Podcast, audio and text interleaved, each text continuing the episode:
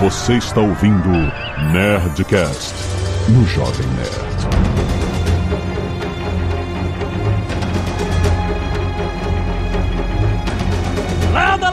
Nerds! Aqui é Alexandre Antônio do Jovem Nerd. Nenhuma conquista social é garantida. Aqui é o Felipe e assistam aos Nerdologias sobre esse assunto, porque vai ser. Eu vou me repetir. Então a galera não vai assistir, né? Propaganda péssima essa aí que você fez. Você mandou o cara embora do Nerdcast. O que, que é isso? não, não, a- a- faz os dois. ah, tá bom, agora sim. Ah, tá. Aqui é do pai e eu vou dizer que fascista bom é aquele tipo Mussolini penduradinho de cabeça pra baixo. Aqui é o JP e pronto, pronto, pronto pra enfrentar esses caras aí. Aqui é o Tucano e a cadela do fascismo está sempre no cio. Nossa, olha, é, é, você vê como é perigoso, é isso aí, nada garantido. Muito bem, nerds, estamos aqui em mais um Nerdcast Histórico hoje pra gente falar sobre a história da ascensão do fascismo. Muito importante a gente mergulhar na história justamente pra entender por que, que nenhuma conquista, por que, que nenhum avanço, por que, que nenhum progresso social é garantido. Eles estão sempre, sempre na mira, né? E a gente tem que entender como esse movimento nefasto surgiu na humanidade pra gente poder combatê-lo. Essa é a luta, né? Essa é a eterna vigilância que a gente tem que ter. E-mails! Canelada. Muito bem,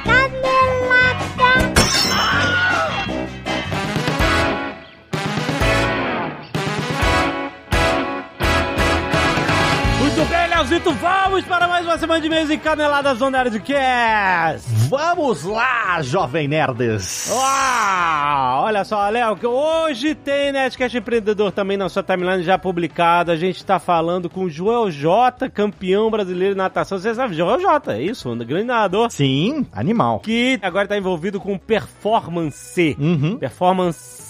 Traço performance, traço C, que é essa escola de soft skills pra você entender como melhorar a sua performance em qualquer parada da vida, né? Parada de coach, não, tipo fazer hack, essas paradas.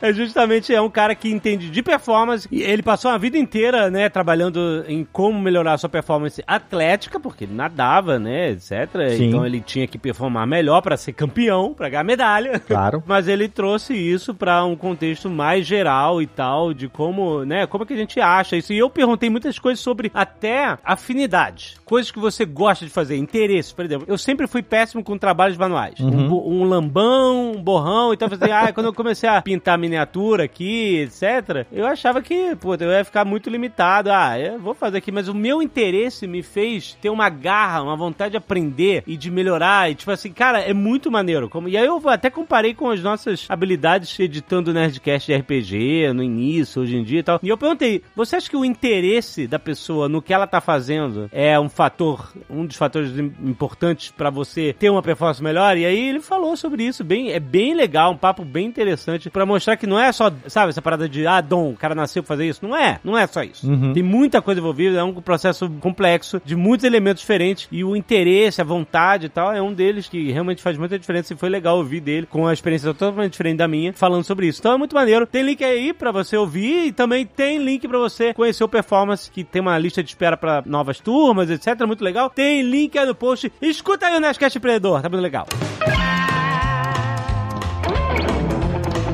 E se você não quiser ouvir os recados e e-mails do último Nerdcast, pode pular diretamente para... 17 minutos e 50 votos conscientes. Léo, você tem um recado muito legal aqui pra dar. Eu quero ouvir. Exatamente. Eu tenho um recado muito bacana pra dar que é o seguinte. Você sabe agora, Jovem Nerd, que mês de outubro tá chegando e a gente vai celebrar os 18 anos do podcast no Brasil, né? Olha aí. Ué, é isso? Exatamente. 18 anos. O- Oficialmente, nós consideramos 21 de outubro de 2004 como tendo sido a publicação do primeiro podcast brasileiro. Olha aí. Então, estamos aí completando a maioridade do podcast nacional. Olha aí. Caraca. Exatamente, o mês do podcast está entrando agora e você sabe que nos últimos anos o consumo dessa nossa querida mídia vem crescendo no Brasil e no mundo, né? Aham. E o podcast se tornou uma ferramenta muito potente como forma de compartilhar informações de uma maneira eficaz para a gente falar sobre tudo, inclusive sobre temas urgentes como pautas sociais sociais, pautas raciais e pautas de gênero. E esses temas também, muitas vezes, os veículos tradicionais deixam de lado. O podcast, quando foi criado lá pelo Adam Curry, ele sempre falava que era para ser uma plataforma de free speech, né? Onde as pessoas pudessem falar abertamente sobre o que elas bem entendessem. Nesse sentido, tem um projeto que está acontecendo nesse momento agora, tá chegando agora no finalzinho dele, que é o financiamento coletivo de um livro chamado Feminismos e Podcasts. Olha aí, excelente. Exatamente. Ele nasceu de um incômodo coletivo de pessoas que produzem podcasts e querem saber mais sobre como utilizar esse recurso dentro de ambientes acadêmicos. Aham. Então, a Aline Hack, que é lá do Olhares Podcast, a nossa advogada cansada lá no Twitter, ela é pesquisadora, podcaster, militante feminista. Ela aí juntou uma galera, várias meninas e um cara também, que são autores, coautores desse coletivo chamado Feminismos e Podcasts, que tá no finalzinho já, falta pouco menos de duas semanas pra acabar. E você sabe que crowdfunding, quando é tudo ou nada, se não chegar na meta, ele não acontece. Aham. E falta aí um pouco menos de 35% para bater essa meta.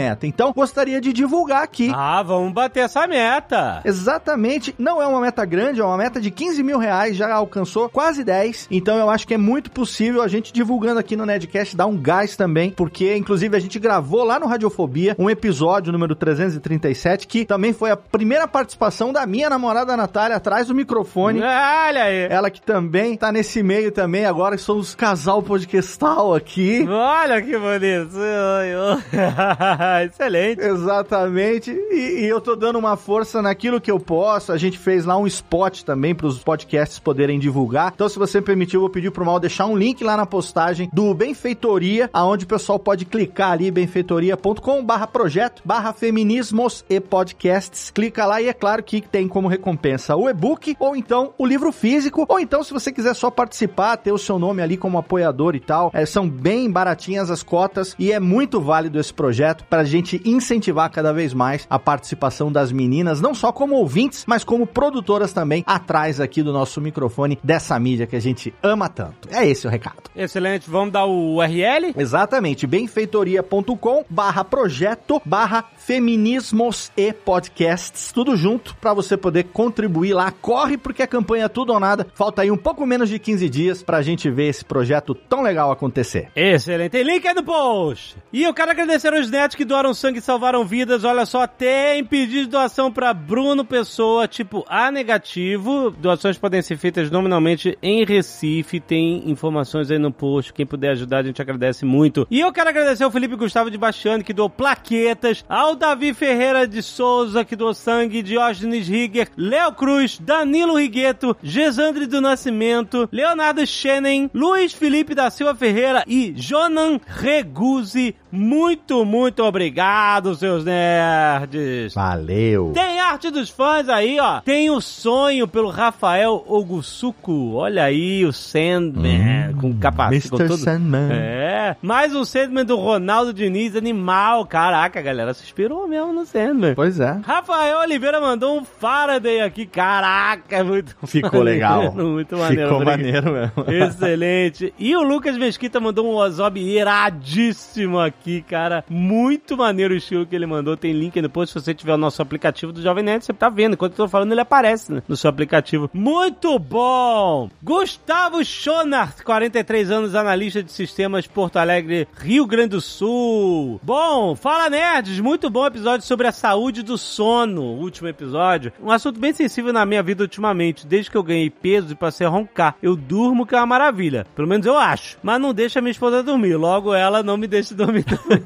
Resultado, não é saudável pra nenhum dos dois. Mas mudando de assunto, eu sou adepto aos e-books e eu tenho uma estratégia pra ler a tela sem me afetar pela luz da mesma. Leio no escuro ou com uma luz de cabeceira mais fraca possível, com letras brancas ou âmbar, sobre preto. Deixo o brilho da tela bem baixo, de modo a não enxergar os limites dela e só o texto visível. Pra mim é um hábito prazeroso no final do dia e normalmente não consigo ficar muito mais de 15, 20 minutos sem perder o foco das palavras. Aí é hora de deixar o resto pra amanhã. Atualmente estou lendo O Criador da Morte de Leonel Caldela. Nossa, o cara quer dormir lendo Leonel Caldela, cara. É isso. Como é que ele vai fazer isso? Coitado é do Sandman quando ele dorme, que tem que Porra, lidar cara. com tudo que acontece no subconsciente dele, né? Exatamente, pra ver o cara. Aí a esposa não tá dormindo direito, ele não sabe por quê. É. Olha aí, baita texto. Posso estar demorando pra chegar ao fim, mas é meu companheiro de quase todas as noites. É, cara, esse livro, o, o Criador da Morte, os livros do financiamento coletivo, são aqueles livros que dá pena de você chegar no fim e dizer, ah, não quero que termine, não quero que termine. É muito bom. Pois é. A propósito, adorei o toque da galera do Radiofobia no final do episódio. Olha aí. Eu já tava pensando que deviam chamar o Briggs pra gravar o spot sussurrando, mas na falta disso fizeram a próxima melhor coisa que é aquele, o- a vinhetinha no final ficou lá no fundinho, você todo mundo, pra não acordar ninguém. Sim. Muito bom. Adriano Vendimiati Cardoso, ou Doutor Derrame, já que as minhas iniciais são AVC. Meu Deus, meu Deus. Isso é piada de médico, né? É, 43 anos, médico, escritor e divulgador Ai, científico. ai, eu sabia! Ai, piadinha de médico. Ah. Indaiatuba, São Paulo, Doutor Derrame. Olá, nerds! Venho aqui nesse e-mail responder a pergunta feita pelo Alotone no comecinho do último podcast, 848, Saúde do Sono, e a resposta é sim, a insônia é uma das sequelas da Covid. Olha aí. E pode acometer, inclusive, pessoas que tiveram um quadro leve ou mesmo assintomático. Olha aí, olha aí. Tá vendo? Exatamente. Ela entra na classe das sequelas neurológicas junto com a anosmia, que é a perda de olfato, depressão, ansiedade, perda de memória e dificuldade de raciocínio, apelidado de brain fog. Caraca.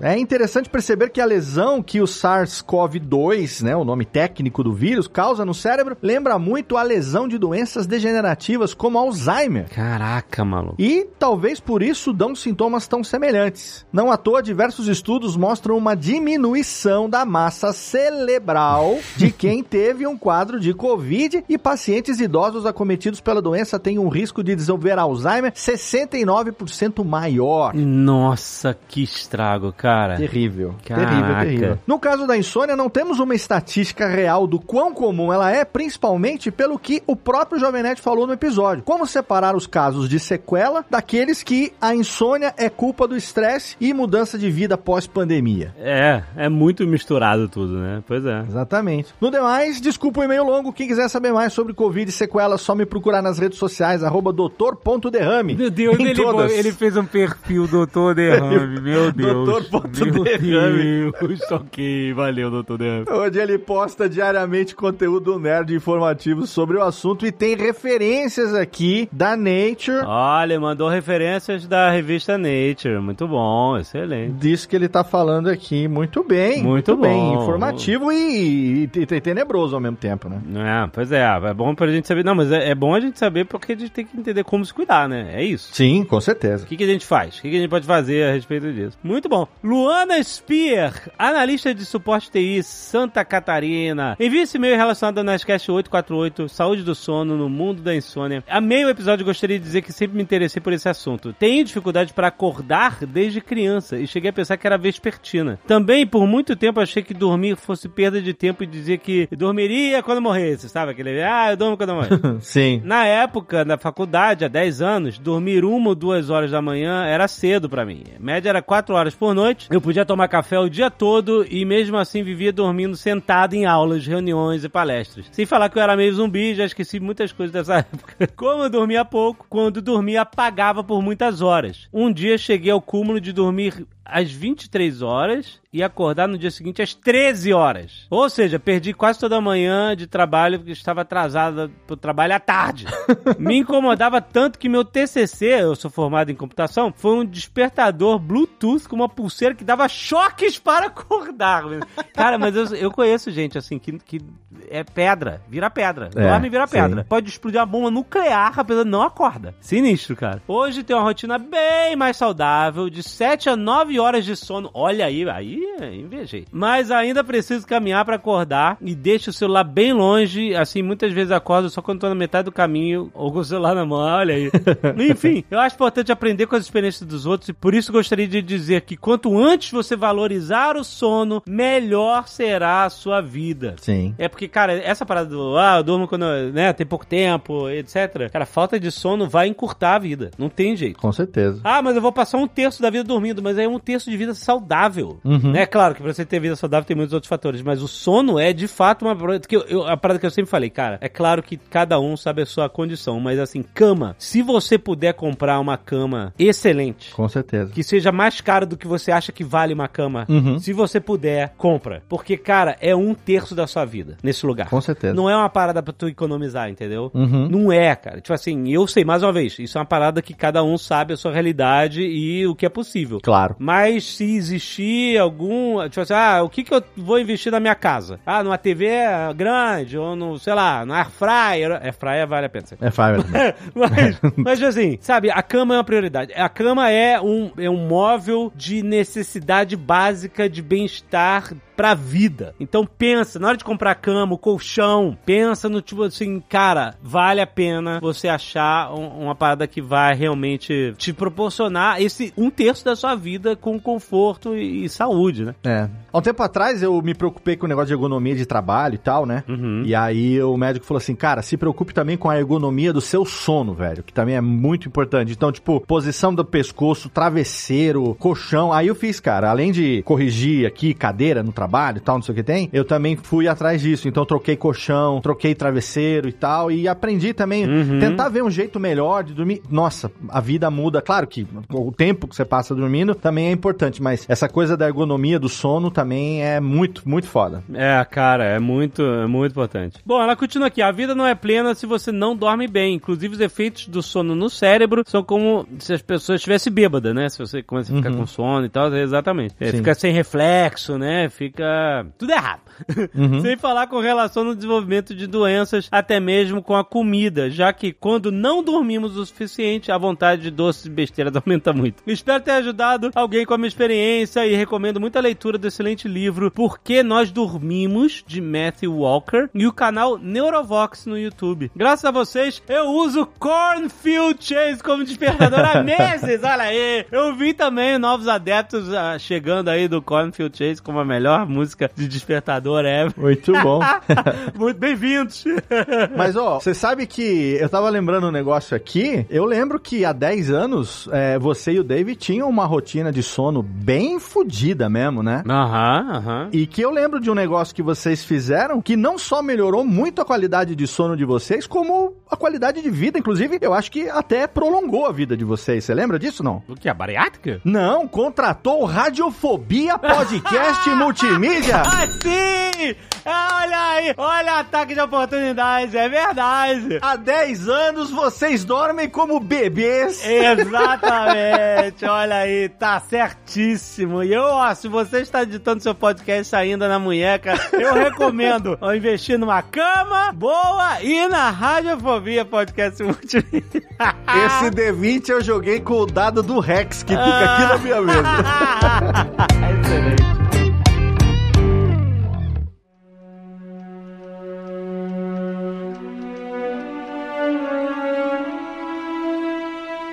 Felipe, começa a se repetir. Olha, Não é isso que todo professor faz? Se repetir pra caralho? Com a exaustão? Tá cheio de professor aqui. Léo, pega o Neurologia número 123 e cola lá o minuto 2.50. Exato, economia do tempo aqui. o Alexandre ele tá muito esquerdista, ele tá muito parcial, a gente tem que ouvir os dois lados. tá? O Nerdcast se vendeu pro politicamente correto, porque hoje em dia o cara não pode nem ser fascista mais. Eu tentei ouvir os dois lados, Felipe, mas o Olavo não me respondeu. Absurdo. Meu Deus do céu. Já que a gente vai ter esse Nerdcast aqui completamente unilateral, Hum, que é apenas contra o fascismo, exato. Agora, falando um pouco mais sério, né? Pra gente falar de fascismo, pra gente compreender o fascismo, primeiro tem uma coisa que eu acho importante da gente frisar desde o início. Né? O que a gente vai fazer aqui aqui, o que a gente pode fazer aqui, é tratar um panorama geral, uma linha geral do que compõe os fascismos, no plural. E isso é importante destacar, por quê? Porque o fascismo, uma das características do fascismo, sempre é o nacionalismo exacerbado, o nacionalismo chauvinista, valorizando e idealizando, romantizando a própria sociedade, o próprio contexto histórico. Consequentemente, cada sociedade vai ter um modelo diferente de fascismo, vai colocar elementos diferentes. Uma coisa que vai ser mais importante, por exemplo, no fascismo espanhol e no fascismo português é a Igreja Católica.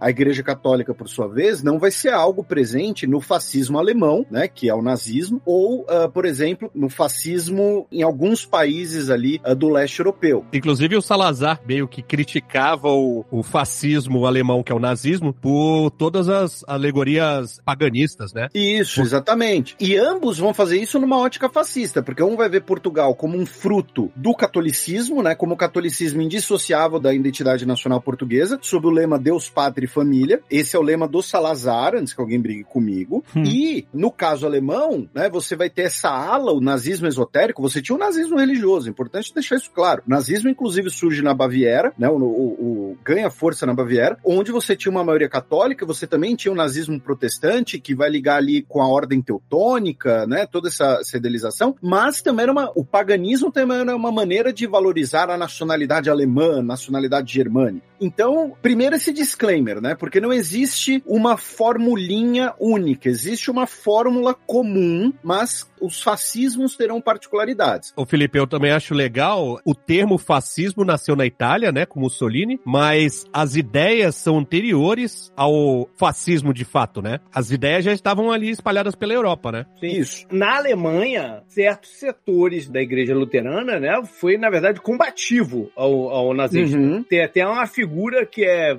quase que herói nacional, que é o Dietrich Bonhoeffer, que foi preso depois, essa, é, né, condenado à morte, mas já, já quase no final, cara, quase no final da guerra, e ele foi um grande... Teve o movimento Rosa Branca É, também. é, Boa lembrança do JP, porque assim, você vai ter oposições aos fascismos dentro da Igreja Católica, dentro das igrejas protestantes, né? É, Isso muito bem lembrado. Agora, o nascimento, o contexto do nascimento do fascismo é o fascismo é um movimento de massas. E os movimentos de massas, eles surgem, eles ganham muita força, eles vão se tornar movimentos relevantes por conta da segunda revolução industrial. A partir ali da segunda metade do século XIX, né, falando no contexto da Europa continental, basicamente a partir de 1870. Porque o período da segunda revolução industrial é um período de intensas transformações. O mundo que existia antes era um mundo completamente diferente. São aquelas transformações que, para nós hoje, parecem bobas, são simplórias hoje que nós foi na radical. internet. né, foi radical. Mas, é, mas para a sociedade da época eram coisas radicais. A diminuição do tempo de viagens, maior volume de produção, maior volume comercial, maior volume de trabalho. Naquele contexto da segunda revolução industrial vão ganhar força tanto os movimentos trabalhistas, trabalhistas à esquerda, movimentos socialistas, movimentos sindicais, por exemplo, né? as trade unions já existiam no Reino Unido, e também vão ganhar força os movimentos de massas como reação àquelas transformações. E principalmente no caso do fascismo, os principais pensadores e filósofos que vão influenciar as ideias fascistas, ou seja, eles não eram fascistas em si, eles vão influenciar as ideias fascistas, eles vão olhar para a segunda revolução industrial, eles vão ver um mundo que, que era um mundo a modernidade estruturada na razão, né? Então, na racionalização da natureza, na transformação da natureza, na expansão da ação humana, na expansão da produção, em mudanças sociais. Então agora a mulher vai trabalhar, a mulher vai não vai ter apenas um papel de reprodutora e cuidar dos filhos. Por exemplo, nós vamos ter a diminuição dos índices de analfabetismo, né? Então agora você vai ter pobre lendo, agora você vai ter pobre viajando. Então, esses valores da racionalidade, eles estariam corrompendo os valores tradicionais da sociedade e das novas Uhum. gerações. Então seria necessário o quê? Defender e resgatar as perspectivas tradicionais, ou melhor dizendo, tradicionalistas Isso. e morais de sociedade. E é interessante porque tudo isso que o, o Felipe falou incomoda demais quem antes se sentia muito estável na, na, na condição de poder dele de dominância, né? O homem sobre a mulher, o o, detentor de terra sobre o, o, o trabalhador que ele contratava né, para trabalhos temporários e tal. Agora muda o cenário. E o fascismo tem uma ligação. Ele não é um movimento que vem do povo para cima, ele vem de cima para baixo, ou estou enganado? Ele é um movimento que funciona, eu diria, para os dois lados, né? Ele tem um apelo popular, mas ele tem muito essa questão do conservadorismo. O negócio é que, como sempre na sociedade, as coisas são mais complexas, né? Muita gente também de camadas mais baixas da sociedade se sente ameaçada por essas mudanças. Abraçam, né? né? Abraçam. Isso. Ele não surge na massa e sobe. Não, não, ele surge pra cima, mas É. ele é muito adotado pelas camadas populares também, por causa desse medo dessas mudanças, né? O, o mundo mudar é uma coisa assustadora. E é interessante que tem outra ligação que a gente raramente pensa, que é a questão do romantismo. Romantismo como momento literário, como movimento, não necessariamente como dar flores para as pessoas.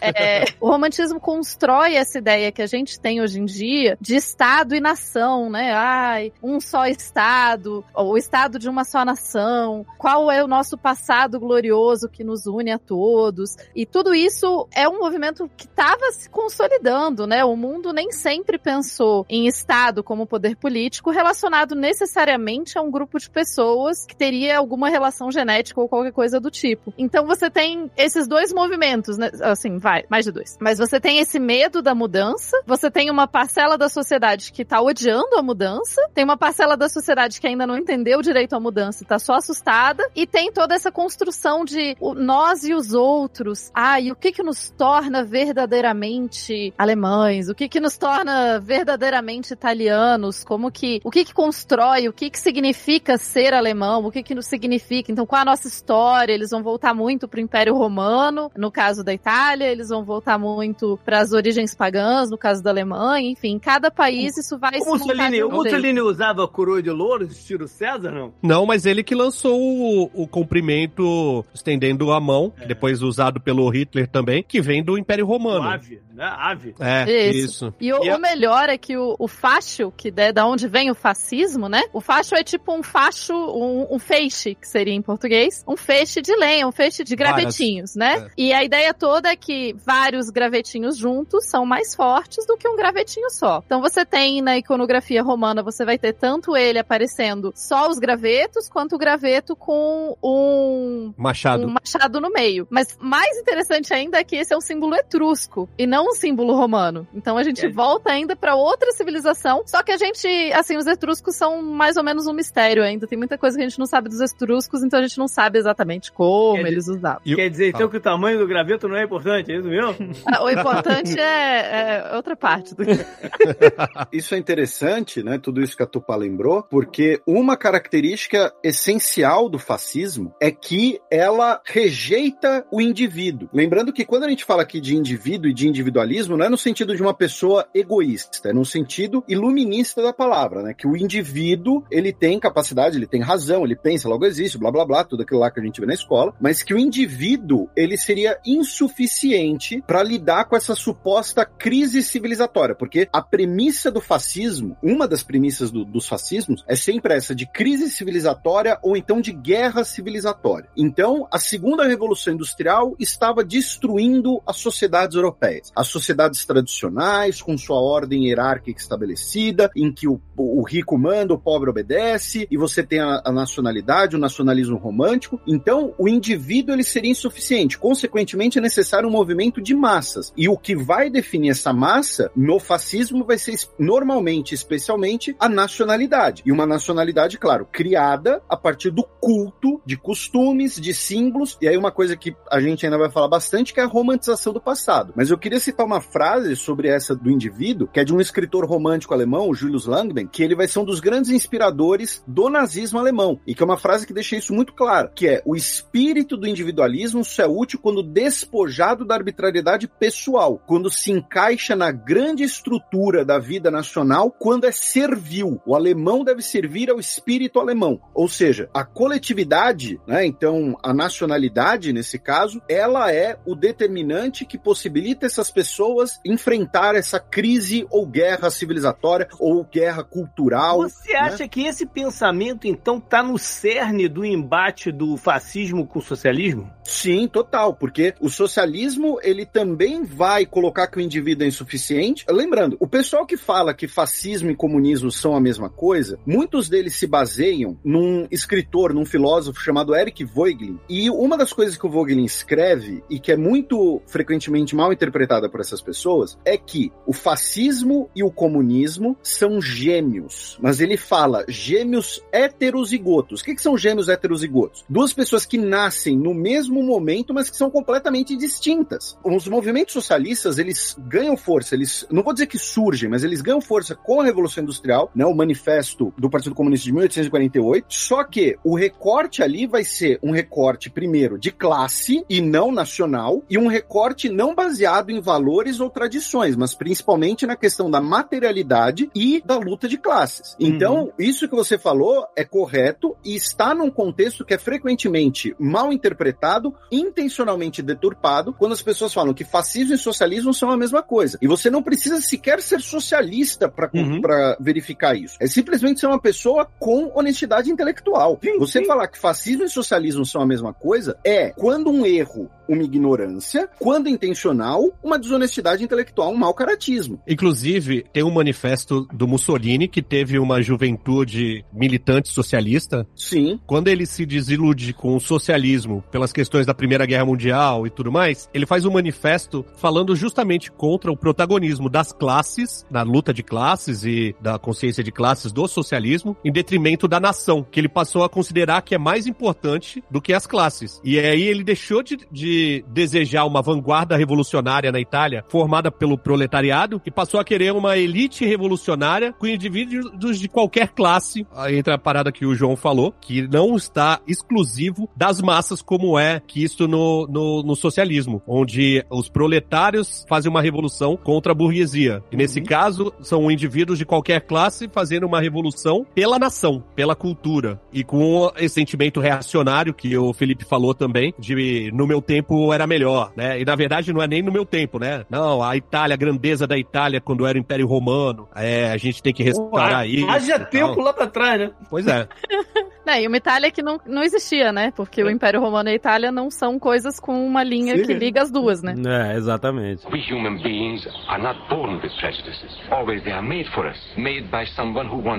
Essa conservação de um ideal não, nem, nem é de, de um resgate de algo que possa ser palpável, né? Porque, por exemplo, a gente viu isso na campanha do Donald Trump lá em 2016, lá, o Make America Great Again, que eles chamam hoje de MAGA, né? A galera do o MAGA, os MAGA hats, né? Que é a sigla de Make America Great Again, né? Os, a galerinha de bonezinho MAGA, que acabou virando, tipo, o, o cerne da campanha dele, além do muro, etc e tal. Mas, assim, de fato você consegue identificar essa idealização de um passado melhor do que o presente, que é uhum. algo intrínseco do conservadorismo, né? Ou seja, conservar os valores tradicionais, antigos e tal. E... Não confundir reacionário com conservador. O cano de direita, essa é a revelação.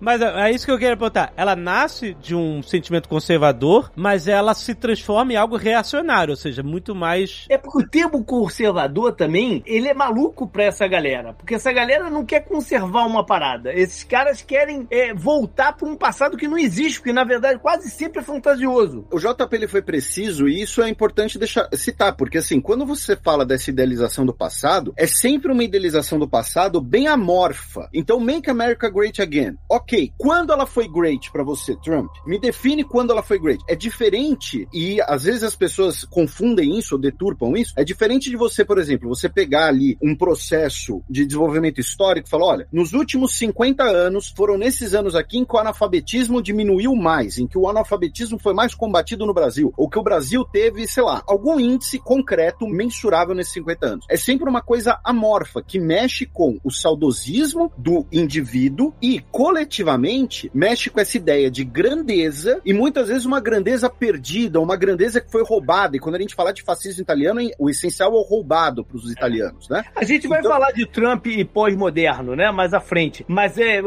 disso que você está falando, não, dá para desassociar. Esse Make America Great Again e essa visão, ela é extremamente racista, que vai de encontro com a base do fascismo. Total. Sim. É, porque em que momento que a América era grande? No momento em que negros não tinham direitos civis. essa- É porque o grande não traduz o great. O grande não traduz o great. É, exatamente. É, Exatamente. Grandiosa. Grandiosa. Né? Grandiosa. Grandiosa, né? Tipo, qual era esse momento de ouro que vocês viveram? Porque nem todos os americanos estavam vivendo esse momento de ouro aí, né? O momento de ouro deles é quando o branco, né, o homem branco, não sei o quê, não tinha ameaça ao controle da situação. E já que eu tô fazendo um monte de alto jabá aqui, tem um nerdologia justamente chamado Antigamente em que era bom, É. e que, resumindo a ideia, muitas vezes as pessoas falam "Ah, antigamente que era bom porque nós temos uma tendência a idealizar o passado, porque a gente já superou os problemas do passado, a gente não lembra dos problemas. A gente, quando pensa na escola, a gente pensa nos nossos amigos, a gente não pensa na recuperação. Uhum. E segundo, normalmente quando a gente fala de fascismo, é uma fixação com a ideia de virilidade masculina, então o cara tem saudade do tempo que ele não era broxa. Tá? em bom português é isso.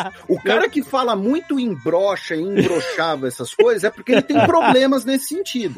Por falar nisso, eu estava ouvindo um podcast hoje da investigação sobre a, a família da Juliana Del Piva, do Wall News. E uma das pessoas que tá dando entrevista pra ela fala que a primeira vez que viu é, o Jair Bolsonaro e o Flávio Bolsonaro, eles estavam com a camisa igual. E era uma camisa do Médici, escrito Eu era feliz e eu sabia. Sendo que o Flávio Bolsonaro nasceu Nem em nascido, 81. é. Ele nasceu em 81 e tava usando essa camisa. Ele não era feliz, ele não era nem nascido. Nascido, é. Não, é a galera de 19 anos que diz que no passado é que era bom, mas quem contou isso pra né? ele? É quem contou isso pra ele.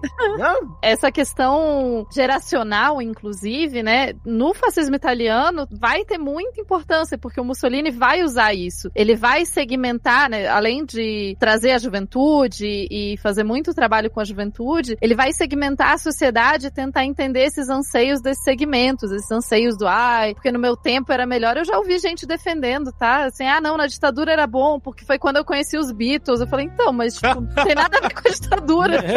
Caraca. Tupá, eu já vi gente defendendo o império de Star Wars. Império. Ah, que o império.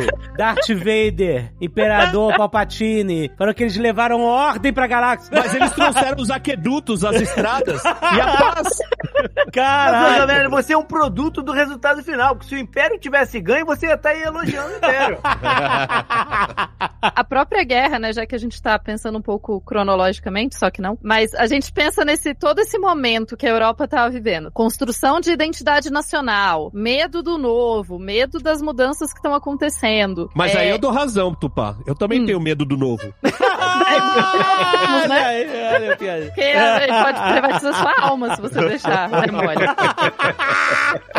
E daí você tem tudo isso rolando na Europa, o romantismo, né, trazendo esses livros que falam tanto desse passado perfeito, dessa maravilha. Você tem todo um movimento, se a gente pensar em movimento historiográfico, movimento filosófico, movimento, o próprio os irmãos Green resgatando histórias populares, a ideia do folclore como essa coisa pura, essa coisa mais maravilhosa. Então tudo isso tá acontecendo ao mesmo tempo em que a gente vai ter um conflito muito sangrento que vai rolar, que é justamente a Primeira Guerra Mundial.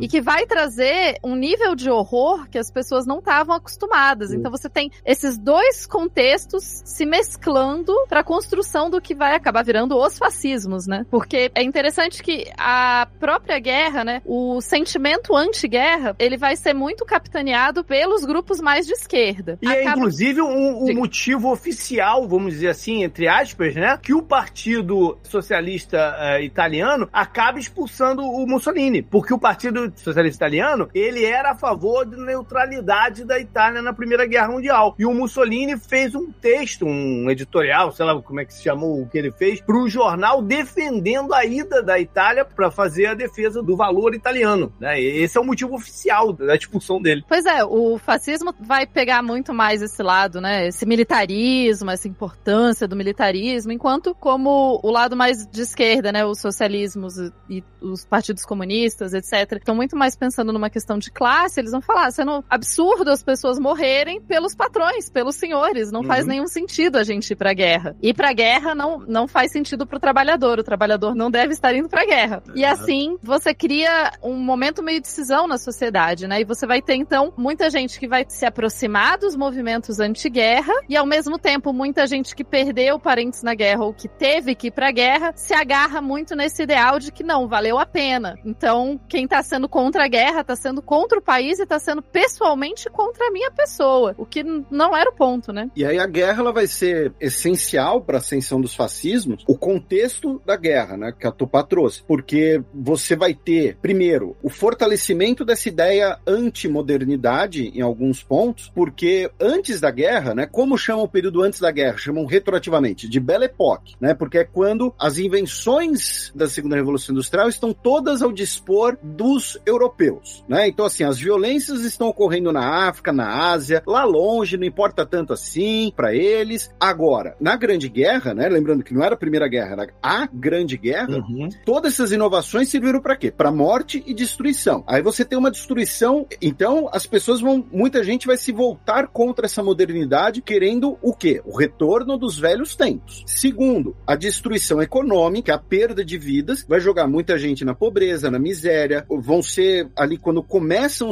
a se estudar, não começam, né, mas você vai ter um maior alcance de questões de saúde mental, né, quando você vai ter, por exemplo, o que chamavam na época, né, do choque de trincheira, né, o- a pessoa que voltava chocada da guerra, que hoje é o chamado estresse pós-traumático. Uhum. Então você vai ter uma sociedade lidando com uma série de feridas causadas por essa guerra. Junto com isso, você também vai ter, como a Tupá também mencionou anteriormente, agora vai ganhar um contorno ainda maior, o medo do socialismo. Por quê? Porque ó, tá rolando uma revolução lá na Rússia. E aí tá rolando uma destruição, tá rolando morte, eles destruíram uma igreja, então tem que ter medo, o, o medo do chamado perigo vermelho, né? Quando vai começar Uhum. a crescer muito nessa época. Então você vai ter um caldeirão ali no entre guerras de destruição, morte, pessoas que tiveram suas vidas, suas famílias completamente afetadas, o sentimento de humilhação nos países derrotados. E vamos lembrar, o fascismo ele vai crescer muito nos países derrotados. A ideia de que, olha, precisamos de uma maneira de superar tudo isso, de resgatar os velhos tempos e de nos projetar novamente como potência. Quem vai dar essa fórmula, quem vai dar esse conforto, digamos assim, tá? Conforto no sentido bem ilusório da palavra, vão ser os fascismos. E aí alguém vai olhar e falar, pô, mas Felipe, peraí, o primeiro fascismo foi na Itália, 100 anos atrás, 1922, marcha sobre Roma. Itália, né, a Itália não foi um país derrotado na guerra. Na Itália, nós vamos ter todos esses elementos muito presentes e muito mais latentes. Por quê? Primeiro, na Itália você tinha um movimento trabalhista relativamente forte que vai ser reprimido porque era visto como coisa de trabalhador ignorante do sul da Itália, né, da Sicília, da Calábria. Segundo, a Itália ela vai sair da guerra completamente endividada. Então, ela vai sofrer com crise econômica sim. E principalmente, a Itália ela sai no lado vitorioso, mas ela não conquista o que lhe foi prometido Sim. quando ela vira de casaca em 1915. Tanto que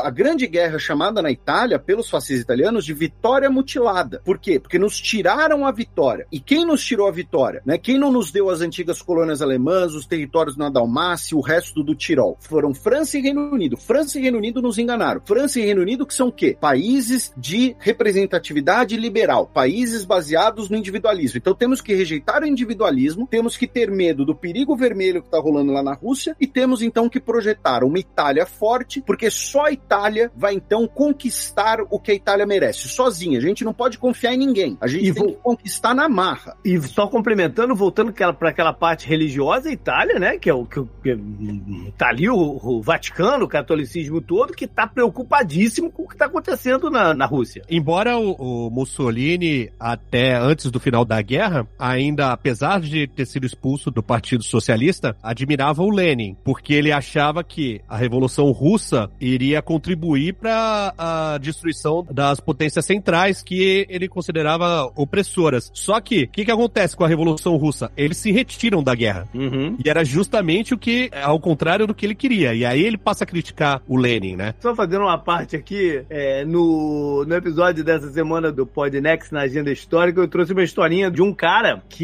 já no final da Primeira Guerra Mundial, um soldado inglês, com o exército alemão já recuando, já meio que né, espalhado e tal, lá numa, num vilarejo da França, ele se depara com um soldado alemão, mas soldado alemão tá ferido e ele bate um, né, bate uma parada ética nele e ele não atira no cara, ele não mata o cara, ele não finaliza o cara. E aí, muitos anos depois, o Hitler recebe o Chamberlain na, numa casa de campo dele, numa coisa assim, e mostra uma tela que mostrava um- uma foto de um soldado específico inglês. E ele fala pro Chamberlain, esse cara salvou minha vida. Aponta exatamente pra esse cara. Esse cara salvou minha vida. E aí eles começam a fazer a relação da história daquele outro cara como se o, o soldado que não matou foi o Hitler. Não existe muitas outras fontes corroborando a história. Mas o fato do Hitler ter a foto desse soldado inglês em casa é meio estranha. pro- até pro padrão dele. Imagina tudo que poderia ter acontecido se o cara tivesse apertado o gatilho ali, né? Sim, claro, eh, um mundo sem Hitler é um mundo melhor em qualquer, né, tipo, qualquer contexto. Mas assim, é uma coisa que a gente até falou no Nerdcast sobre a ascensão do nazismo. Tipo assim, esse tipo de pensamento faz parecer que toda a, a merda, o nazismo, etc, o fascismo recai sobre um indivíduo, aquele líder. Ah, se não tivesse o Hitler, não teria tido a Segunda Guerra. Exatamente. Mas aí você pode fazer uma. Não te cortando aí. Não cortando, mas já cortando. É, vai Pedro cortando, Soares. exatamente. Vai, Jô, Mas- vai, Jô, vai, Jô Soares. Mas a, mas a parada é que, de fato, o movimento aconteceria sem ele. E isso, é tipo, é porque é endêmico, é, é uma doença social. É endêmico, aconteceria sem ele. Mas o que esses caras conseguiram, o Mussolini na Itália e depois o Hitler na, na Alemanha, foi colocar um método ao pensamento. Um método de fazer isso daí virar uma realidade. Que era em cima de várias coisas. Talvez sem ele não tivessem aglutinado as ideias para esse método funcionar. Entendeu? Talvez. Sim, mas eu entendo, mas assim, você vê, esses caras estão fora da história, né? Estão mortos há muito tempo e a gente vê a permanência desses ideais perversos até hoje. Sim. Mas em que momento que ele volta a ser impactante? Quando se criam métodos para ele ser impactante. Então depende do momento. Ele, de repente, esse momento fascista não teria vez na década de 60, Uhum. Entendeu? Porque não ia, não ia ter como botar um método para ele, como agora tem. Eu acho que interessante nessa ideia do momento e de todos os, os contextos que acabam gerando, né? É muito comum as pessoas dizerem que ou que a história se repete e também olhar a história como uma coisa muito fatalista, né? E não, não é assim. Uhum. A gente sabe que naquele momento foram esses elementos que geraram o fascismo. Nunca mais a gente vai ter exatamente aquelas coisas. Então nunca mais a gente vai ter Hitler. A gente pode ter coisas piores, mas o modelo que existiu nos anos 30 e nos anos 40 jamais vai se repetir. Ele serve pra gente entender, mas ele serve também pra gente saber que nunca mais vai acontecer exatamente daquele mesmo jeito. Mas pode acontecer de outro jeito, né? É isso. Ah, não, pode ser pior, inclusive. Pode ser, inclu- inclusive, exatamente, é. Até porque um desses métodos que marca todas as ascensões de fascismo é a violência. A violência individual, a violência contra comunidades. E a gente Sim. tem visto isso acontecer nos Estados Unidos, na Europa, no Brasil e tal. E são métodos de, de- de Uhum. fazer ele, ele ganhar força. Sim, é a, a própria ideia de um Estado-nação. Eu bato nessa tecla porque parece muito normal pra gente hoje imaginar que, sei lá, alemães são quem as pessoas que moram na Alemanha, brasileiros e tal. Brasileiro é um pouco mais difícil, né? Mas, assim, isso não era uma realidade há 200 anos atrás. As pessoas não se identificavam tanto com essa ideia quase genética do que, que é ser de uma nação, qual que é, né? O, ah, se eu tenho cabelo de tal jeito e tal. Isso é uma, uma ideia que surge e se desenvolve muito nesse período. E daí, claro, a gente tem todas as outras questões da eugenia, que vai ser trazida justamente a ciência da eugenia. Eu acho que é legal lembrar as pessoas de que era uma ciência, né? Mas isso é uma questão daquele período que continua, porque a gente ainda vive muito naquele período. Quando a gente fala da ascensão do fascismo e a gente volta lá em 1800 e tanto, é porque essas ideias realmente não nascem de uma hora para outra. Muitas vezes elas vão precisar de mais de uma geração para funcionarem, para darem frutos, frutos péssimos. Até para podres, mas- descobrirem qual o caminho, qual ferramentas usar para ela funcionar. Exatamente. Sim, Leva sim. tempo. Exatamente. Sim. E você vai ter, quando você tem a, a Grande Guerra, quando você tem tudo o que aconteceu na Grande Guerra, né? E é um, é um tipo de tragédia muito surreal, assim. Eu nunca tinha deparado tanto. Eu visitei alguns dos cemitérios da Grande Guerra, né? Da Primeira Guerra. É surreal a quantidade de gente morta, é surreal a quantidade de gente em tão pouco tempo. Isso aconteceu em vários outros lugares do mundo, né? Mas isso sempre vai marcar aquela população de alguma forma. E nesse caso, marca justamente isso, né? Tanto essa coisa do foi em vão ou não foi em vão, então temos que proteger a nossa nação e temos que proteger essa ideia de que lutamos por uma coisa tão maravilhosa. No caso da Itália, lutamos por uma coisa tão maravilhosa e não foi em vão. Fomos traídos, mas a gente consegue resgatar isso. E daí você vai trazendo todos esses elementos, enquanto isso você tem uma galera que tava falando, não, gente, a guerra não faz sentido, não faz sentido lutar pelos senhores. A nossa luta é outra. E daí vão ser vistos, né? Você vai ter essa dicotomia muito forte de não, você é o traidor, você não, não gosta do país, enfim. We human beings are not born with prejudices. Always they are made for us, made by someone who wants something. Deixa eu só perguntar uma parada aqui, já pra aproveitar que tem dois historiadores aqui. Aonde entra Nietzsche? Porque é uma parada que me falaram recentemente, faz uns meses atrás, na concepção do fascismo. Isso que você falou é uma, uma questão muito interessante, é uma pergunta muito interessante, porque assim, primeiro, assistam Nerdologia de História, tá? Vocês estão vocês estão assistindo pouco. Mas agora falando sério, o que acontece? O Nietzsche, ele vai ser apropriado pelo nazismo. Especialmente ali, pensando no, no- nas SS especificamente, né? lembrando que as SS era um Estado dentro do Estado. O conceito do Ubermensch do Nietzsche, né? o conceito É o de super-homem. O além homem, né? Isso, é, além homem, super-homem ou, ou sobre-homem, que é o homem que, a partir da sua vontade de poder e. Superação, dominante, né? Isso, ele te... exatamente, a ideia de dominação. E por que eu digo que ele foi apropriado? Essa é do livro Assim Falou o Zaratustra, né? Assim falava nossos truta, isso.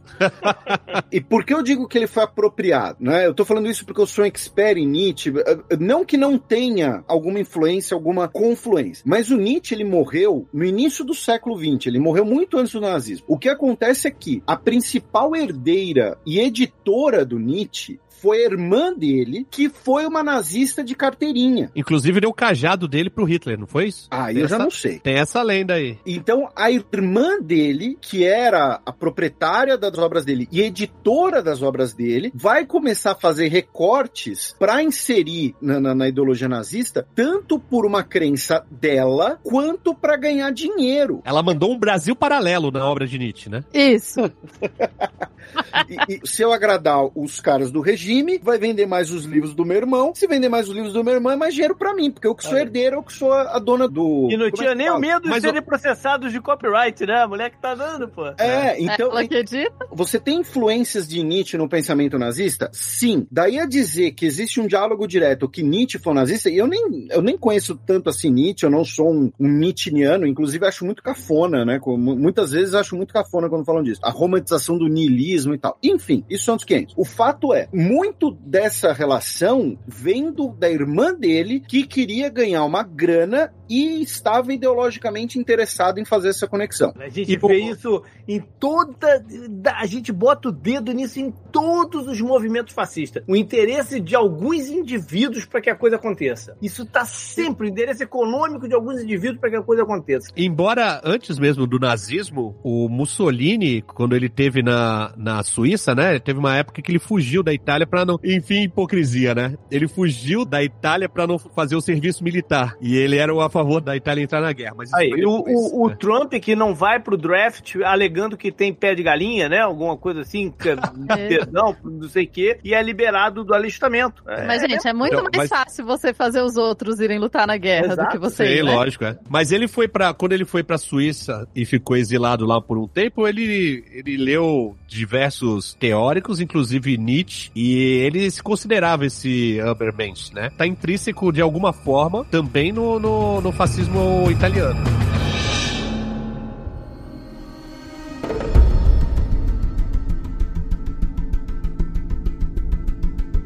E aí vocês tinham comentado que no período entre guerras, entre a Primeira Guerra e a Segunda Guerra, é um terreno fértil para materialização desses pensamentos fascistas que vinham permeando as sociedades desde a Segunda Revolução Industrial. E aí eles se tornam, como o JP falou, nasce um método, né? É assim, como é que a gente pode meio que entender melhor como é que esse período entre guerra acaba criando essa identidade nova? O primeiro movimento fascista a tomar o poder, a chegar ao poder, vai ser o fascismo italiano, ah, no contexto muito específico da Itália, e também o fascismo italiano vai ter elementos específicos da tradição ah, política, da, da visão social dos italianos. Depois, a grande leva de fascismos, ela vai vir quando? Depois da crise de 29, da grande crise de 29. Porque a crise ela vai causar grandes danos econômicos em diversos países europeus e danos sociais, como desemprego e hiperinflação, prejudicando a recuperação do pós-guerra e que no caso, né, de países destruídos pela guerra, ou seja, ela vai agravar uma crise que já existia E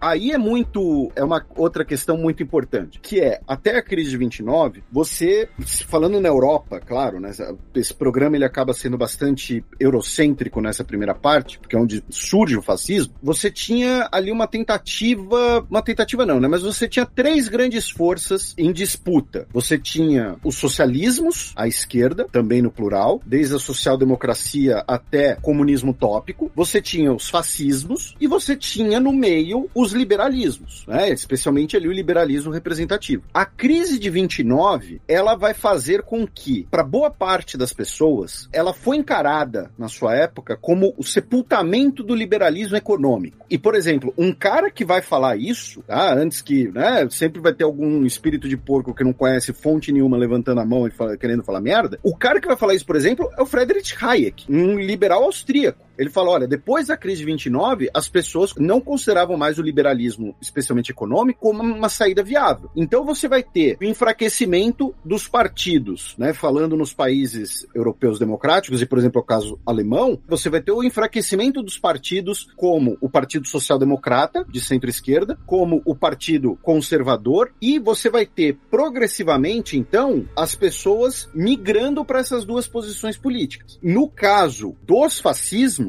quem vão ser os principais atores políticos a migrarem para os fascismos? Vão ser aqueles atores políticos que, como a gente falou lá no início, estarão ligados a uma estrutura que eles buscavam preservar o máximo possível. Então, grandes indústrias, grandes bancos privados, nobiliarquia, né? Então, a família real italiana que pôs Mussolini no poder. Boa parte das famílias reais alemãs que foram depostas após a Grande Guerra vão apoiar a seção do nazismo. Até, inclusive, em parte, né, por exemplo, o príncipe William, né, o príncipe Wilhelm, né, o herdeiro do, do último Kaiser, ele acreditava que o Hitler, chegando ao poder, restauraria a monarquia. Então ele tinha suas agendas próprias também. Então esses setores mais tradicionais que desejavam afastar o máximo possível esse chamado perigo vermelho, que vão acabar fortalecendo a ascensão dos fascismos nesse cenário pós-29. Né? Então, no caso, por exemplo, do Hitler, que é o caso mais famoso, mas não apenas ele, você tem a famosa Conferência dos Industriais, em que os grandes conglomerados industriais alemães se comprometem a ajudar a ascensão do partido nazista, um ou outro, inclusive, chantageado na base da força, é bom, bom destacar, mas porque eles viam uma eventual ascensão do KPD, do Partido Comunista, como um mal maior. Também tinha isso, né? Esse Mas medo do é engraçado, né? É engraçado essa, que a gente ainda escuta essas paradas hoje em dia, né? Muito engraçado. Aí você vai ter, por exemplo, na, na Espanha, né, a guerra civil que acaba com a República, em que a guerra civil era de um lado os movimentos republicanos, separatistas ou autonomistas, especialmente as esquerdas, e do outro lado os movimentos tradicionalistas. E no caso da Espanha, o principal ator vai ser quem? Vai ser a Igreja Católica. né? A Igreja Católica vai apoiar pesadamente a causa do- do- dos fascistas espanhóis, do o falangismo, todos esses movimentos. No leste europeu, vão ser especialmente também os descendentes das antigas nobiliarquias. né? Então é por isso que mesmo no nazismo alemão, ou ah, na Áustria, ou na Estônia, né, a maioria dos von, né, dos caras que tem von no nome, vão participar de alguma maneira dos regimes fascistas. Peraí, vão participar. Ah, caraca!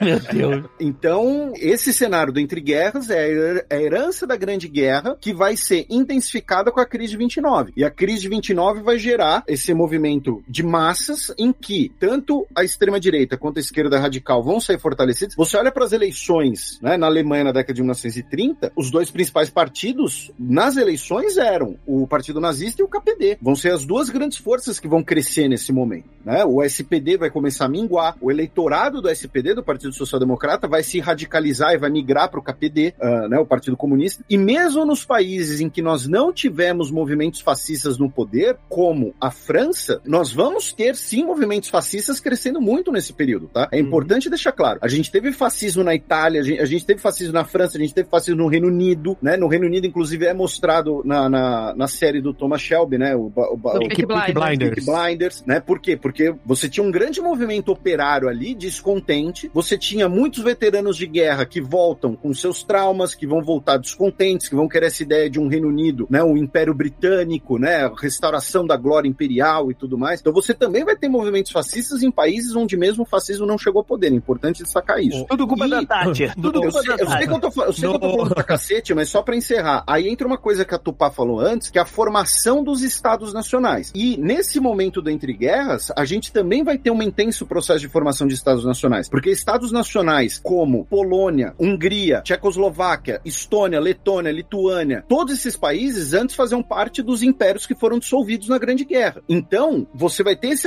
essa ascensão nacionalista muito baseada, e aí uma coisa que vai ser importante para a gente compreender a Segunda Guerra Mundial e que dialoga com os fascismos, que é o irredentismo territorial. A ideia de, ó, essa terra aí é nossa, a gente tem que tomar de volta, nem que seja na porrada. Então, sociedades militarizadas, você vai mandar o, os meninos para associações fascistas, que vão ser ali uma mistura ali de escotismo com serviço militar, mesmo na, na, na, na infância, a reivindicação de territórios, o discurso belicista, o discurso nacionalista chauvinista, tudo isso vai ser um elemento importante no Entre Guerras. É curioso que esse cenário de crise, que envolveu tanto o, o, o 29, né, e o crash da Bolsa, o fascismo não ganha a força aqui nos Estados Unidos, né? Ele não consegue, talvez, criar o método, aquilo que eu tô, tô usando muito tempo, né? mas talvez aqui ele não tenha conseguido criar o método certo para isso ser. Ou pode ser que o país fosse um país tão novo assim que não tivesse uma ideia de restauração também para se vender para as pessoas, sei lá, mas por algum motivo ele não cresce aqui dentro. Mas assim, teve conferência nazista no Madison Square Garden antes da guerra. Deu em quê? Não deu em nada. Aí que tá. Não, assim. Entendeu? Ele, ele, ele, ele, ele não cresce a ponto de se tornar um fator. É, eu, os Estados Unidos é uma coisa bem mais complexa, né? Que a gente, tipo, entrar agora vai. Não, não vai... É interessante, É outro Nerdcast, é, mas é, é sim, é, não, com, com certeza, eu entendo, mas a. Mas o Brasil flertou com o fascismo, aí que tá. O Brasil flertou com o fascismo. Era Vargas e tal. Eu diria que o Brasil flerta com flerta, o fascismo. né? flerta continuamente, né? Inclusive. A tem... das galinhas verdes, a gente pode. Então, além do principal aí, do candidato principal aí do lado do fascismo, nós temos agora um padre fake que eu não sei se ele ainda é, mas ele era do movimento integralista. Também conhecido como as Galinhas Verdes. Exatamente. que tem uma história maravilhosa da revoada das Galinhas Verdes, né?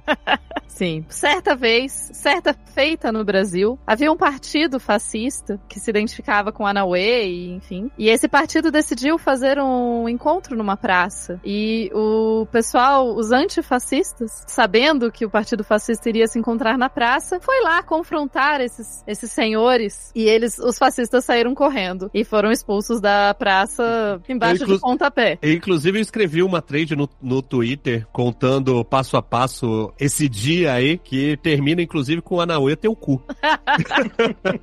é interessante porque, justamente, a gente tá falando, né? Ah, o fascismo tem a ver com essa criação de um Estado, esse ideal romântico do Estado, esse passado. E o que, que a gente vê muito forte no Brasil, né, seguindo essa mesma pegada? O movimento modernista. Obviamente, a era Vargas também. Eu, inclusive, rolou uma vez, quando eu tava na faculdade, rolou uma pessoa fazendo aula de Brasil 4 comigo, e a pessoa vira, não era da história, a pessoa vira e fala: não, os modernistas jamais teriam apoiado uma ditadura como Vargas, porque eles eram modernos, eles eram modernistas. Ah. Eles não poderiam apoiar o fascismo.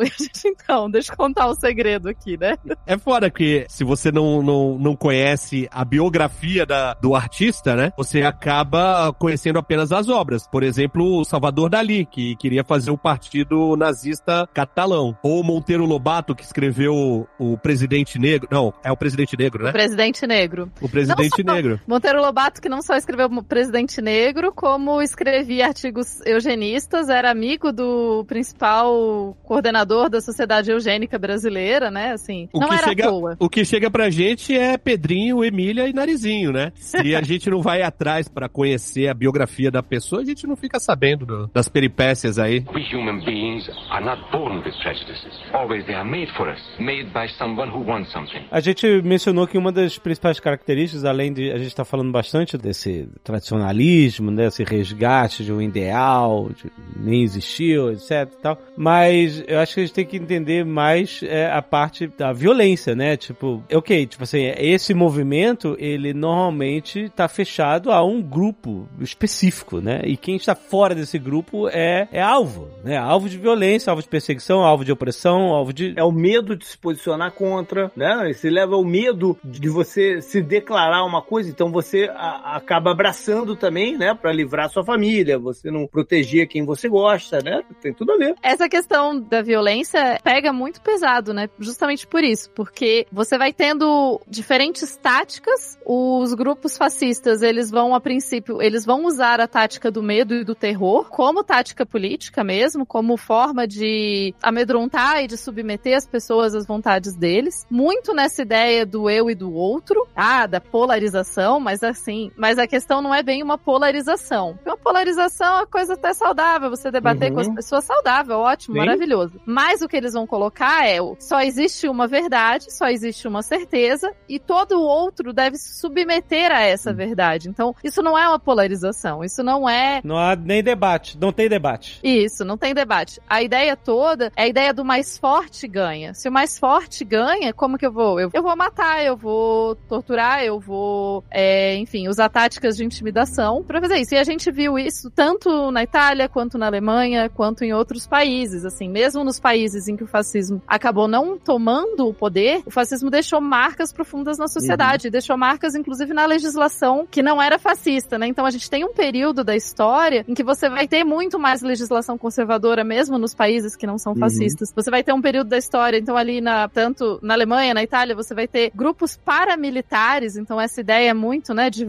volta tudo nessa essa masculinidade, essa coisa que não, o homem tem que ir pra guerra, porque ir pra guerra que é a verdadeira vocação do homem. E daí você vai ter esses grupos paramilitares, o pessoal andando de com arminha e tal. Isso evolui a princípio, parece só, ah, não, só estão marchando, só estão com as blusinhas iguais e tal. Isso evolui pra você ter efetivamente milícias armadas que vão Sim. destruir propriedades, que vão Agredir pessoas na rua, né? Que Com é, certeza. diversos relatos disso em todos esses países. porque estão usando a cor errada, porque Uhum. estão com uma bandeira, enfim, você tem. E quando a gente tá falando ali do, dos anos 30, a gente tá falando de assassinatos constantes, a gente tá falando de uma violência que vai escalonando e também vai criando um outro momento em que você tem uma parte da sociedade que tá tão assustada que prefere que tenha só um controle enorme pra parar a violência, sem pensar sobre o da onde vem a violência, sabe? E naquele programa que a gente fez da sessão específica do nazista, né, é, eu, eu, eu lembro que eu fiz a sugestão de um livro, e vou fazer ela aqui de novo, que se chama In the Garden of Beasts, escrito pelo Eric Larson, e que ele conta a vida de um cara, de um americano que foi colocado como embaixador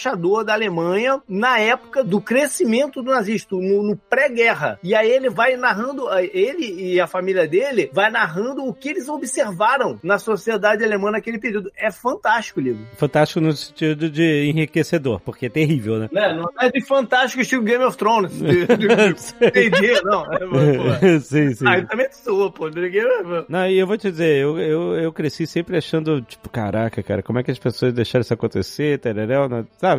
É que negócio, né? Você vê filme e tal. E aí, quando a gente viu movimentos recentes, tipo assim, você vê, não, as pessoas, não é que as pessoas deixaram isso acontecer, as pessoas quiseram que isso acontecesse. Elas aplaudiram isso. E a gente viu, a- é, na história recente, assim, aplausos ao absurdo, sabe? É quase inconcebível você entender como que essas coisas nascem. Mais uma vez, é uma doença social que se espalha pelas pessoas. Os sinais estão ali, mas as pessoas ou não querem ver ou minimizam esses sinais. É muito fácil você ir aos poucos, né? né? O movimento fascista não chegou de uma hora pra outra. Mussolini não chegou de uma hora pra outra falando Exato. Vai crescendo aos pouquinhos, exatamente. Vai se acostumando com a ideia. Por isso que eu falei que é doença, porque ele parece que ele vai se espalhando e vai infectando. Pessoas que nem tinham. Assim, você pode imaginar que, claro, que você tem aquele núcleo duro das pessoas que são fascistas, que são perversas, que querem morte,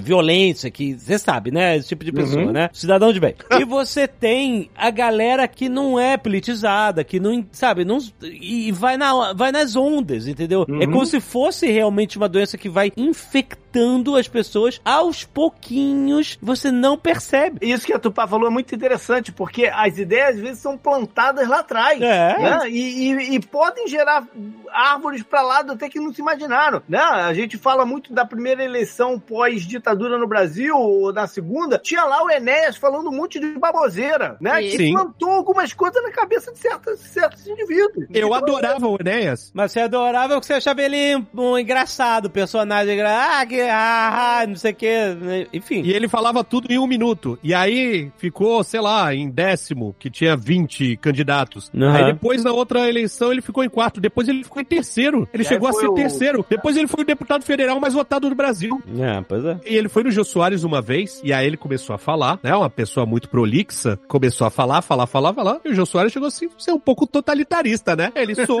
Olha aí. E aí todo mundo, e aí a galera que gostava, ah, se acostumou com a ideia, ah, então talvez eu seja também. Isso. A questão da violência, né? Ela não necessariamente é só essa violência da porrada no meio da rua. Ela vai implementando essa violência do calar o outro no dia a dia, Uhum, né? De você uhum. vai tendo esse- essa violência psicológica mesmo. E oprimir também, né? Com certeza. E, claro, as notícias falsas, que não estamos aí, não é uma invenção de agora, né? Basicamente, desde sempre tem Sim, notícia sim, falsa. Sim, sim. Então você tinha, assim, toda essa questão de você tinha é, jornais que vão trazer notícias de medo, mesmo antes.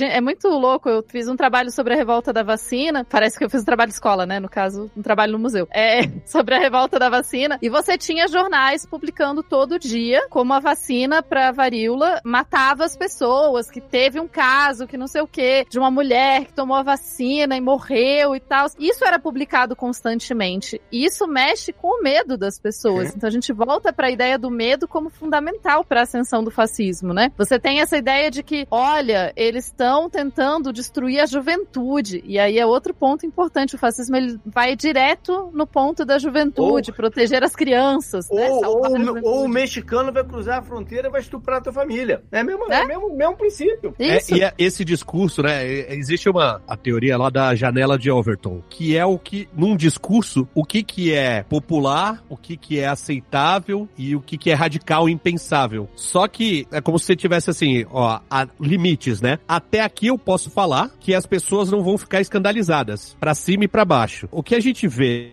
através dessas declarações que vão sendo dadas aos poucos, você vai ampliando essa janela. Então você começa a falar uma parada que é um absurdo, mas você não chega a falar ela direto. Você vai falando coisas que vai aumentando essa janela, que quando você falar esse absurdo, ele já não é mais absurdo. Uhum. Então você é um presidente falando imbrochável, o que que é Golden Shower, que são besteiras, mas que vão ampliando. que é Um cara que fala uma coisa dessa, sendo um presidente da república, ele pode falar qualquer coisa. E aí vão ampliando. E aí o cara chega e fala que não é coveiro, sacou? E aí ele, porra, ele passou a vida inteira testando esses limites. Falando que E, tinha que é, matar e, 30 e ele, mil. e ele não era um fato novo. Ele estava há 30 anos como, como deputado, sei lá, 20 e tantos anos. Exatamente. Como, como, ele não era um fato novo. E aí, É. esse negócio de ser uma coisa que vai crescendo gradualmente é fantástico, porque é, uma, sabe uma coisa que, por incrível que pareça, compõe esse. É um componente disso daí? É os outros é, regimes, os outros governos falharem, não darem certo. Que aí você tem uma hora que o, o cara fala, pô, então de repente quem tá certo é aquele cara, entendeu? E, isso também é um fator nesse crescimento, nesse processo, né, de crescimento. Isso que você tá falando, Tucano, de você ir ampliando a janela, testando. Ah, até onde é absurdo. Porque aí fala um absurdo tão grande que aí o absurdo um pouquinho menor passa a ser mais é, aceitável e tal. A gente viu lá com o discurso nazista lá do secretário da Educação que o cara, ó, testamos, vamos testar a água aqui. E aí pronto, bota um cara fazendo discurso nazista com toda a estética Do Goebbels. do Goebbels, exatamente. E aí, aí aquele foi demais, né? Aquele foi demais. então, aí, aí que eles devem falar assim, opa, foi demais, volta um pouco. Um pouquinho menos, gente. Vamos, vamos usar a frase tema, mas não vamos, né? Não vamos colocar o cabelo igual. É, é, É isso aí. exatamente, porque, ah, não, ok, ficou muito, é, tipo assim, o que acho que parece que todos podem analisar aqui é que era testando água. Vamos ver como é que tá a temperatura da água nesse, porque se não for, não der muita merda, a gente vai subindo a temperatura, né? No caso, a coisa foi condenada imediatamente, absurdo e tal, a galera volta então um pouco. Mas assim, os absurdos acabaram? Não, não foi assim, oh, realmente, gente, é, foi foda essa, né? Tinha um nazista aqui, a gente nem percebeu. É aí que, como a Tupá falou, e o Tucano também, você vai ampliando, você vai aumentando aos pouquinhos, aos pouquinhos, você não vai percebendo. E de repente tá todo mundo, ha, ha, ha, ah, que não sei o que. E encontra o cenário. Encontra o cenário, encontra o cenário onde há a ruptura de fato, entendeu?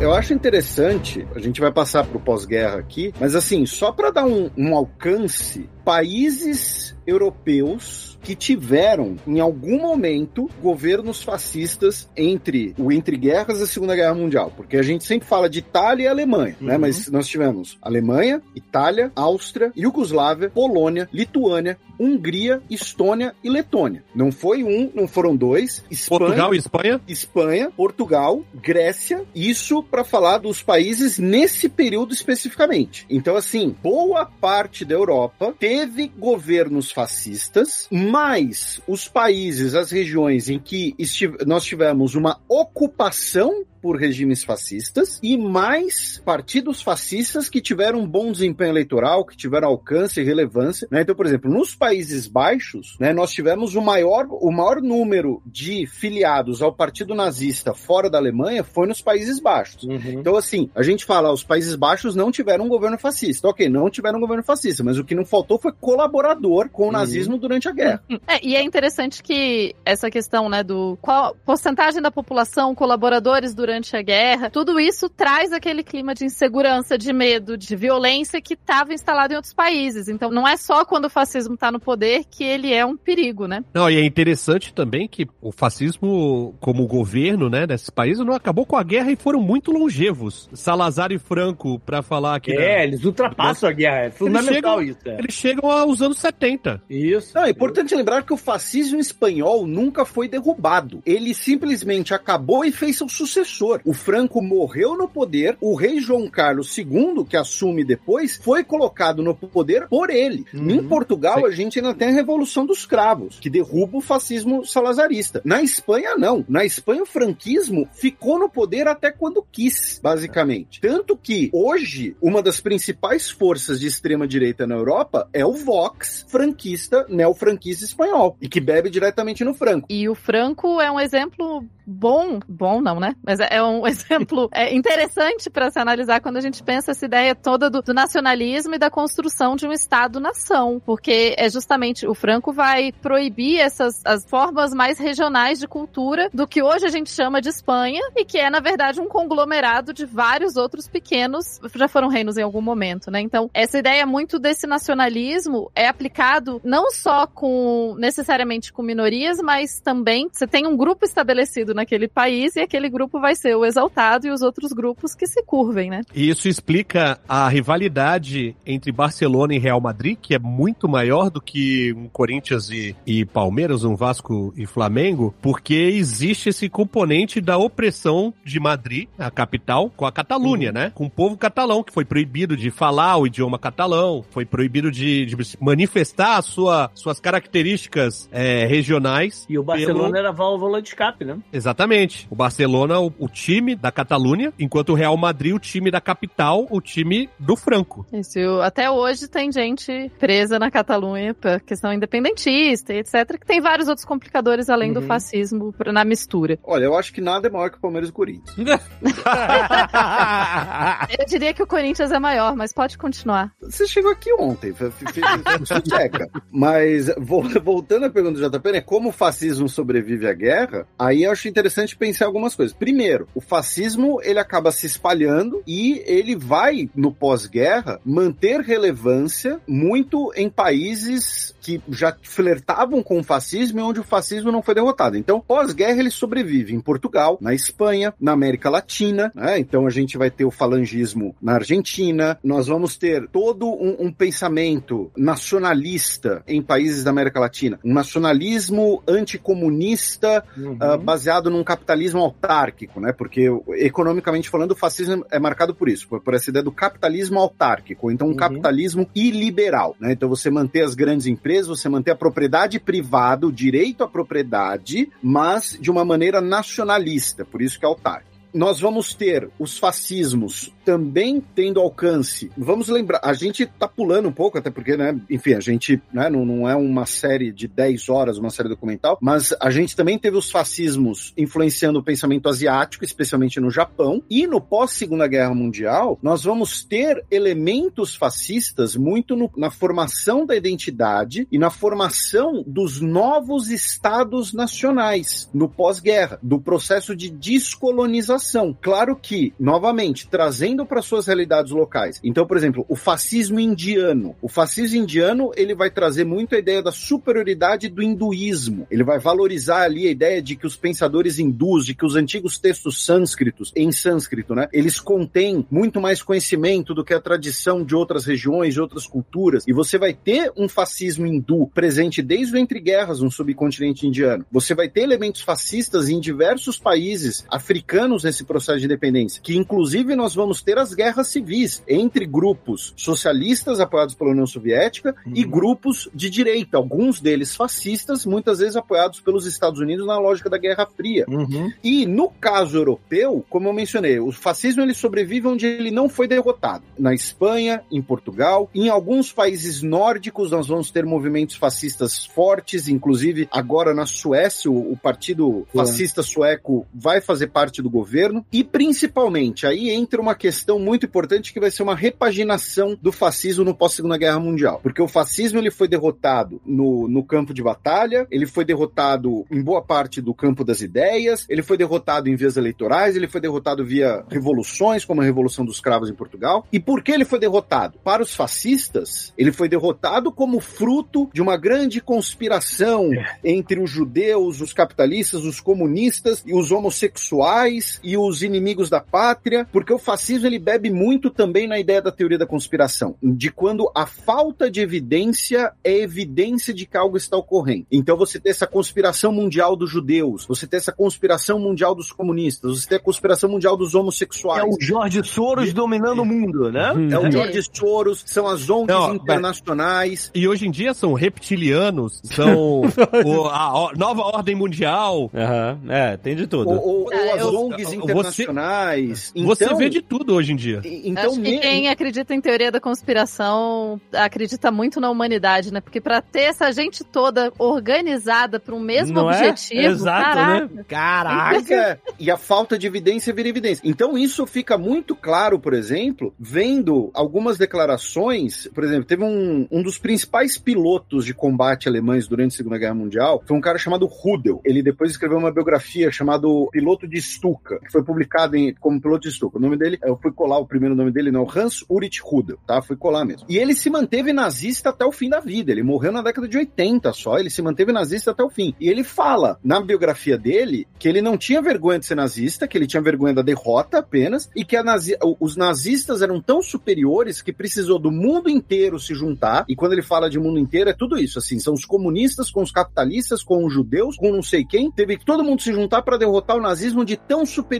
que ele era. E aí essa ideia da causa perdida, né, era uma causa tão valorosa, era uma causa tão boa que por isso ela foi perdida, por isso ela foi deturpada, por isso ela foi destruída, acaba pouco a pouco seduzindo os jovens. Não tô falando aqui no pânico das crianças, é porque muitas vezes você vai ter o cara que lutou contra tudo aquilo, o cara que presenciou tudo aquilo, ele dificilmente vai ser seduzido pelas ideias nazistas. Agora, o cara que cresceu na década de 60, década de 70, nos Estados Unidos, vem daquele período de transformações dos direitos civis, ou seja, ele vai se sentir oprimido como branco porque ele perde a sua posição de, de privilégio. E ele vai ler, né, sobre, nossa, como a Batalha de Stalingrado foi romântica, né, e como, puto, os nazistas lutaram uma causa perdida, os confederados lutam uma causa perdida. Né? nos Estados Unidos tem a ideologia do Lost Cause em relação aos confederados. Esse cara vai começar a ser seduzido. E aí, pouco a pouco, isso vai voltar a ganhar espaço. Quando as ideias de extrema direita vão voltar a ser mainstream? Claro, a gente vai, vai falar desse período como um todo tal, mas mainstream eu digo no sentido global. Pós-crise, pós-atentado de 2001, quando volta a ideia de guerra cultural, de guerra civilizatória, e pós-crise de 2008, quando volta a ideia de uma crise que é o fim do liberalismo, então eh, nós vamos ter ali uma, uma parcela da sociedade indo para ideias de extrema direita e que vão voltar a defender ideias nacionalistas, ideias chauvinistas, ideias autárquicas. Chega de ajudar o mundo inteiro, né? Vamos nos ajudar agora. É mais ou menos isso. É, é dane-se a Somália. A gente é. faz muita coisa pela Somália, né? Como se, enfim, a gente precisa cuidar aqui do, do, do nosso primeiro, né? Então é claro que nesse período, nessas décadas todas, você vai continuar tendo ideias fascistas, movimentos fascistas. Vamos dar um outro exemplo, então, no Japão, né? Quando no Japão a gente vai ter um retorno de ideias fascistas? Vai ser a partir do final da década de 1970 e 1980, quando você vai ter a primeira grande revisão dos livros didáticos, né? Os livros didáticos de história são um tema sempre muito presente nos fascismos e não é diferente no caso japonês, sobre a revisão sobre as atrocidades atrocidades japonesas cometidas durante a guerra. Por quê? Porque nós vamos ter, chegando ao poder, o primeiro-ministro, o primeiro primeiro-ministro que não combateu na guerra, que não viu tudo aquilo, ele era criança. Quando começa essa ideia de valorização do passado, que no caso do fascismo japonês, a ideia do Japão como defensor dos povos asiáticos contra a opressão dos povos ocidentais, do, dos povos europeus, do imperialismo dos Estados Unidos. Para eles era essa visão. Onda, onda, onda vermelha também. O que Tá? contra a onda vermelha também, né? O Partido Comunista Japonês que é muito forte, até hoje. Os fascismos, eles ficam dormentes nesse período, mas quando você tem uma transição de geração, ele volta a ganhar espaço. Essas pessoas vão começando a, a entre aspas, a sair do armário com suas ideias. Uh, pós fim da União Soviética, a gente vai ter ali um momento de muito, entre aspas, otimismo na Guerra Fria, mas que esse otimismo vai ser cravado pelas guerras da Iugoslávia, que tem um forte componente fascista, inclusive. Né? As guerras da Iugoslávia da década de 1990 são uma espécie de revanche da guerra civil que acompanhou a Segunda Guerra Mundial, que envolvia os fascistas sérvios, os Chetniks, os fascistas croatas, a Ustashi, né? Que vão ser todos esses símbolos resgatados até hoje, tanto por sérvios quanto por croatas. Por quê? Porque no pós-guerra, as pessoas que lutaram na guerra, as pessoas que viram aquela destruição, as pessoas que viram todo aquele problema, continuaram convivendo na República Federal Socialista da Yugoslávia até 1980, até a morte do Tito. A morte do Tito abre então espaço para esse discurso nacionalista fascista, como por exemplo do Milosevic. A carreira dele começa na década de 1980. Então, os fascismos eles ganham muita força hoje, mas eles sobrevivem sim à guerra, especialmente nas, no que é convencionado chamar de periferias. Então, mesmo na Europa, vai ser onde? Vai ser na Yugoslávia, ali nos Balcãs, né? Não vai ser aqui na França, aqui na Alemanha, né? Mas aí a gente vai ter o senhor Le Pen ganhando força. Aos pouquinhos vai ressurgindo, vai voltando, né? Isso. E mais recentemente, na semana que vai sair esse Nerdcast, na Itália, né? É, isso é muito Sim. simbólico, né? Isso é muito simbólico. No lugar onde a Tupá falou no- na apresentação dela, onde penduraram o criador do fascismo italiano de cabeça pra baixo em praça pública. Inclusive, eu tomei gancho do Instagram porque publiquei essa foto nos stories. O partido neo, neofascista chegando no poder. É, e a galera com a mãozinha pra frente, assustador, tirando foto, com orgulho, O pior, não escondendo que a ideia é essa. não escondendo, tem nem vergonha mais. É, não é, não, é não escondendo que a ideia é essa. É isso aí. E perigoso demais isso, puta que pariu, caralho. Como é que pode? Eles não têm nem vergonha, não tem vergonha, não tem medo, não tem nada. Caralho, brother. É aí que tem essa construção de tanto tempo, né? Como o Felipe tá falando. O fascismo que nunca foi efetivamente eliminado. Eu não sei se existe a possibilidade de efetivamente. Eu adoraria que sim, mas assim, não sei se. Mas que não foi efetivamente eliminado e que foi aos poucos voltando a se Sim. tornar palatável. Porque você tem as facetas que não são caracterizadas como fascismo, mas tem as Isso. Ali. Sim, é diferente mas a- caso da Itália, mas você tem as facetas. Você tem a Hungria se tornando um, um lugar fascista, você tem outros lugares. Até a o próprio, o próprio Reino Unido. A nova primeira-ministra é bem complicada, né? Eu vi um comentarista, um convidado, né, na Globo News falando que a Giorgia Meloni é centro-direita. Aí. E tem a galera que chega e fala assim: nossa, tem cheiro de merda, tem consistência de merda, mas ele vai lá e fala, bota o dedinho e passa na boca. Fala assim: será que é merda? Eu tô Acho que é achando que, não é. Acho que é chocolate. Não, e a Le Pen, que cada eleição cresce mais. Não ganha, mas tá crescendo, né? Cada eleição ela, ela tem mais voto. E essa questão de não ter vergonha de fazer o símbolo, de usar os símbolos, de aparecer em público, tem muito isso também desse ciclo, né? Passa-se muito nessa história dessas pessoas que não viveram o que aconteceu antes, que foram seduzidas por essa ideia, e quando eu digo foram seduzidas, não tô tirando a responsabilidade delas, mas que agora de repente se sentem assim, não, eu era oprimido porque eu não podia demonstrar os meus símbolos, que são símbolos, na verdade, super legais. Porque, olha, não aconteceu nada de errado com o fascismo. Isso daí é tudo propaganda dessa grande conspiração que tentou fazer o fascismo ser visto como uma coisa ruim. E daí eu então vou falar, não, mas é com outro nome, não, a gente não é bem fascista, não. O Hitler foi ruim, mas a gente é outra coisa, que na verdade é a mesma coisa. E daí tem essa questão desse orgulho, né, de falar, não, mas eu tenho coragem de mostrar os meus símbolos, e a gente volta também pra essa masculinidade tóxica exagerada, todo esse ciclo, né? E como a Tupá mesmo falou assim, o nazismo que aconteceu na Alemanha, por exemplo, não, não vai acontecer exatamente igual. Tem nazista aí pra tu quanto é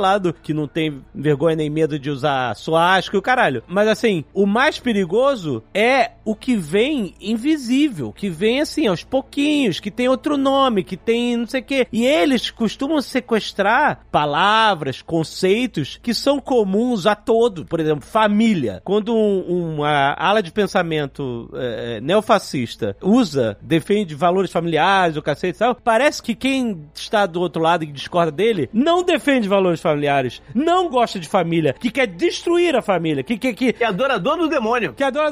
Exato. Eu gosto tanto de família que eu acho que tem mais de um modelo possível. É, exato. Exatamente, exatamente. Muitas famílias, milhares. Exatamente. Então eles distorcem os conceitos, encapsulam os conceitos no que eles consideram que é o, o- o correto, o, o etc e tal. Sequestram temas, sequestram símbolos. Camisa da, da seleção brasileira. Sequestram os temas, símbolos e tal, e faz com que os seus opositores passam a ser vilanizados, ser inimigos, inimigos desses conceitos que eles sequestraram, entendeu? Esse é o perigo invisível. Que aí você fala assim, ah, mas eu sou a favor da família, entendeu? Óbvio que é. Então, então qual é o meu lado? O lado de quem diz que é a favor da família. E aí gera essa confusão toda na cabeça do- da, da pessoa. E aí vale a pena, então, já que a gente falou o- um pouco de 2022, né, com lá na Itália e em alguns outros lugares, voltar só um tiquinho atrás na eleição Trump. Porque na eleição Trump, você tem um grupo, uma galera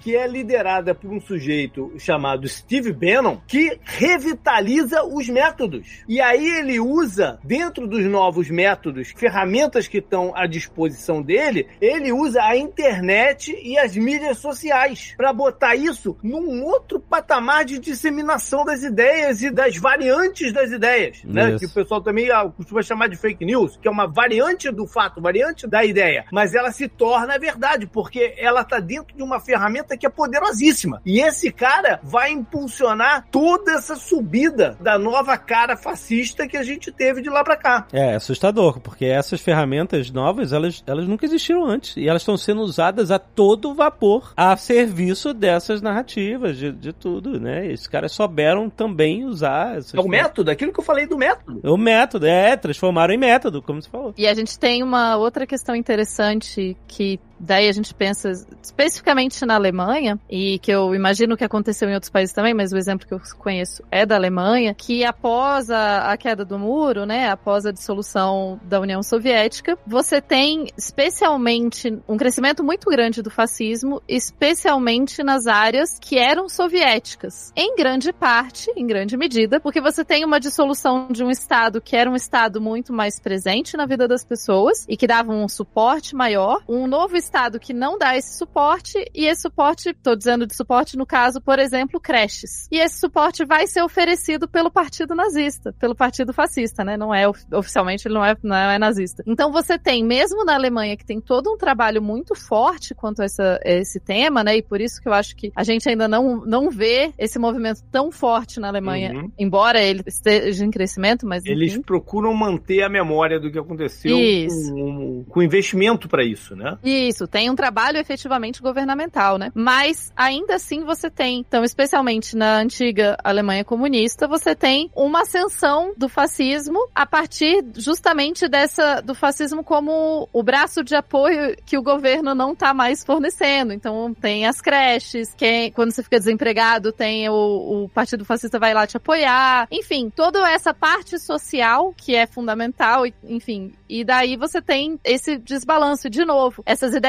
que vão aos poucos, essas ideias que vão, não, mas pô, você não é contra a corrupção? Você não é a favor da família? E você vai aos Mas você, mas você vai aceitando. votar num ladrão? é, exatamente, exatamente. Essa, essa é a narrativa. We human beings are not born with prejudices. Always they are made for us, made by someone who wants something. se a gente está pensando, né, e se a gente fala dessa questão, o Felipe trouxe que o fascismo vai sobreviver em vários países, que o fascismo é especialmente no que é convencionou se chamar de periferia, etc. O Brasil não é diferente, né? O fascismo e ideias fascistas vão continuar no Brasil, o integralismo continua no Brasil, o integralismo, embora seja um partido minúsculo, né, e as ideias do integralismo vão cada vez mais começar a permear outros partidos e outros ideais, e o integralismo, ele é presente na alta cúpula do governo desde muito tempo, assim, a gente não precisa ir longe. A gente consegue ver ministros que se você joga o nome no Google, a primeira coisa, das primeiras coisas que aparece, ah, ele é um grande influente da segunda, da terceira onda do integralismo brasileiro, muito focado na ideia de, ah, é um, o, as ideias do integralismo estão pensando na família, estão pensando na municipalidade, é uma ideia que o, o integralismo usa essa palavra no Brasil. Municipalidade, que seria essa forma de trazer à tona o poder dos municípios, o que é, é interessante, queremos sim que os municípios sejam melhores, mas no caso é justamente a ideia de você, mais uma vez, construir esse, o, o, ideal de nação, o ideal de um passado glorioso que nunca existiu. É, né? Vamos combinar quando, quando aí que o Brasil no, foi bom, no, né? No caso do, dos municípios, só tem também a questão de que, junto com aquela coisa de idealização do passado, de valorização do passado, muitas vezes existe a valorização né, da realidade rural, né? Onde mora o trabalhador de verdade, onde você tem a família tradicional, em detrimento das grandes cidades, das metrópoles, em que são lugares justamente mais metropolitanos, né? Onde você tem um fluxo ma maior e, e, e, isso vem desde o final do século XIX.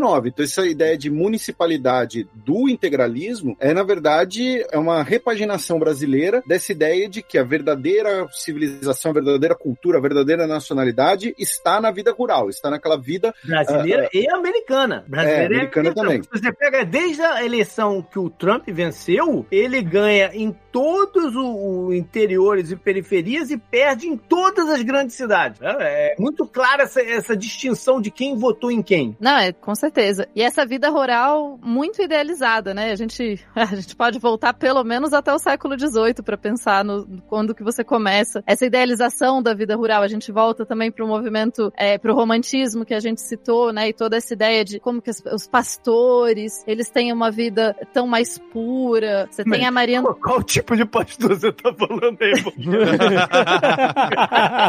da, da, vida idealizada dos europeus.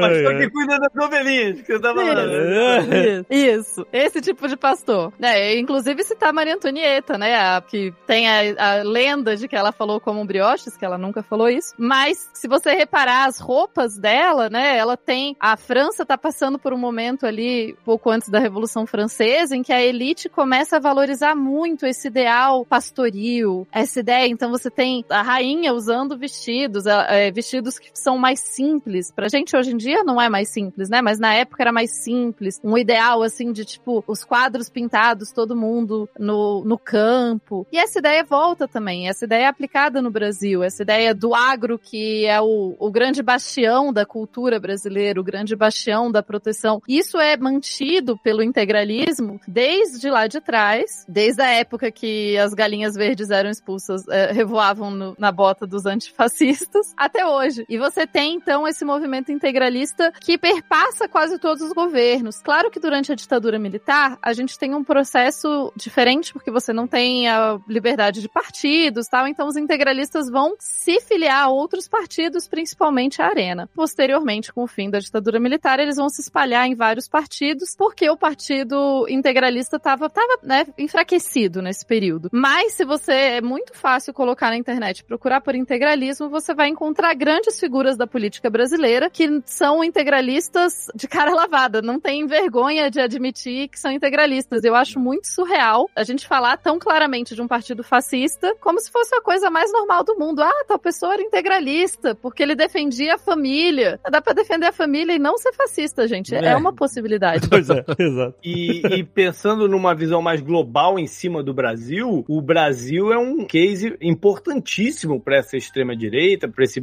construtores desse método, pelo volume de gente, né? Pela influência que o Brasil tem na América Latina. Não é à toa que a gente sempre viu esses caras, né, envolvidos com o Steve Bannon. Então, tem várias imagens deles, né? É, é, jantando com o Steve Bannon, visitando o Steve Bannon, que o Brasil é importante. E quando os Estados Unidos, o movimento, né, e o Trump perdem a eleição para o Biden, ficou uma dúvida se ia ter força esse movimento de continuar. Então, a eleição brasileira, ela é fundamental para um caminho aí do mundo também, por incrível que pareça, cara. O, o Gustavo, por exemplo, lá no Podnext, disse que eu, tô, que eu sou maluco. Que a eleição brasileira não vale de nada pro mundo. E eu, eu discordo disso. Eu discordo por causa dessa presença maciça desses caras envolvidos com, dentro da, da política brasileira. E você tem a situação hoje de um Estados Unidos que olha para a eleição brasileira e pisa em em ovos, né? Porque se de, de uma forma ele não quer que o resultado seja um presidente e uma linha que vá se realinhar com a China e tal, por outra ele não pode defender, né, é, um movimento antidemocrático no Brasil. Então eu acho a eleição brasileira um case fantástico que a gente vai ter aí no, no desse momento, né? Do... E aí, como você ressaltou bem, o, o- a gente vive muito na nossa realidade do Brasil, a gente tá vivendo esses absurdos e du- durante anos agora e vendo isso crescer cada vez mais, etc. Mas essa parada, o Brasil é uma coisa que está acontecendo em um cenário internacional amplo. E esse movimento é amplo, ele é além do Brasil. Ele, ele tá além, ele, ele é de fato, por isso que a gente falou aqui de momentos, né? Às vezes a coisa acontece e depende de muitos fatores, depende de momentos históricos e tal, etc. E o perigo que a gente está tentando debater aqui é de como não só o Brasil, mas como o mundo inteiro passa por um momento de muita tensão, porque esses movimentos estão acontecendo globalmente, não só no Brasil. E no vácuo dessas figuras extravagantes e, e pitorescas como o Trump, como o atual presidente brasileiro, pode vir, no vácuo desses caras, pode vir gente muito mais perigosa. É. Como o governador da Flórida, como outras pessoas, são muito mais perigosos. Porque eles são mais eficientes no método. Ah, não tá feliz, vai embora, amigo. Você não gosta do governador da Flórida, vai embora. Vou pra onde? Vou pra Califórnia? Não dá, lá, pô, só tem queimado, não dá pra respirar. Vai, vai, vai, vai pro Maine, lá que é lugar de esquerdista. Vai lá bater na porta. Quando bater na porta do Bernie Sanders lá no Vermont. É, é, é Vermont, falei Maine, mas eu tava, eu queria pensar em Vermont, tá certo. We human beings are not born with prejudices. Always they are made for us, made by someone who wants something. Mesmo que a gente veja esses movimentos sofrerem derrotas e tal, e que a gente espera cada vez mais, eles não morrem. Eles não morrem, eles voltam. E eles lutarão também. Então essa luta não termina. Vírus é uma coisa difícil de ser erradicada. Você não tá acompanhando aí que estão achando o vírus do pólio nos esgotos de Londres, de Nova York, uma, uma doença que estava erradicada? Mas estão achando lá. Esses vírus são difíceis de ser erradicados como um todo. Exato. E no Brasil nunca teve tão baixa a, Também. Índice de vacinação. Que a gente era. O Brasil era um Era exemplo modelo, mundial. era É. modelo, é. Era modelo. Antigamente não precisava vacinar, amigo. Antigamente que era bom, antigamente era fácil. Não tomei vacina, tô aí normal, entendeu? Eu perdi dois irmãos, eu tive um que teve pólio. Morria, morria é, com mo- 41 morria, anos, acabou, mas, é pô, pra que ficar natural. velho? Né? Pra que É ficar Darwin, velho? é seleção É natural. O mais forte sobrevive, É. amigo. Isso, isso, mais forte sobrevive. O fora, eu tive, eu já tô velho, né? E eu tive uma avó que teve pólio. E eu sei a vida filha da puta que ela teve por causa da pólio. De ela não poder estudar em certas escolas. Ela foi a última a casar, porque falava que ela não podia ter filho, que ela era ale- aleijada. É, além de um problema da mobilidade mesmo, de ter dificuldade de andar, andar de bengala e tudo mais tal. Só que a pólio já não existe no Brasil há muitos anos. Então tem uma galera que não faz ideia do que, que é uma pessoa com pólio. Né? Isso. A, a polio é menor do que eles mudarem geneticamente o teu gene pela internet, né? Com as, com as É, vacinas, exatamente. Implantar um, um nanochip, né? né? Pro Jorge Soros te controlar, né? o Jorge Soros controlar. Mas olha, eu vejo como um aceno positivo. Não que eu tenha, não seja uma pessoa assim cheia de esperança, que acho que quem estuda história não a- aprende a não ter muita esperança mesmo.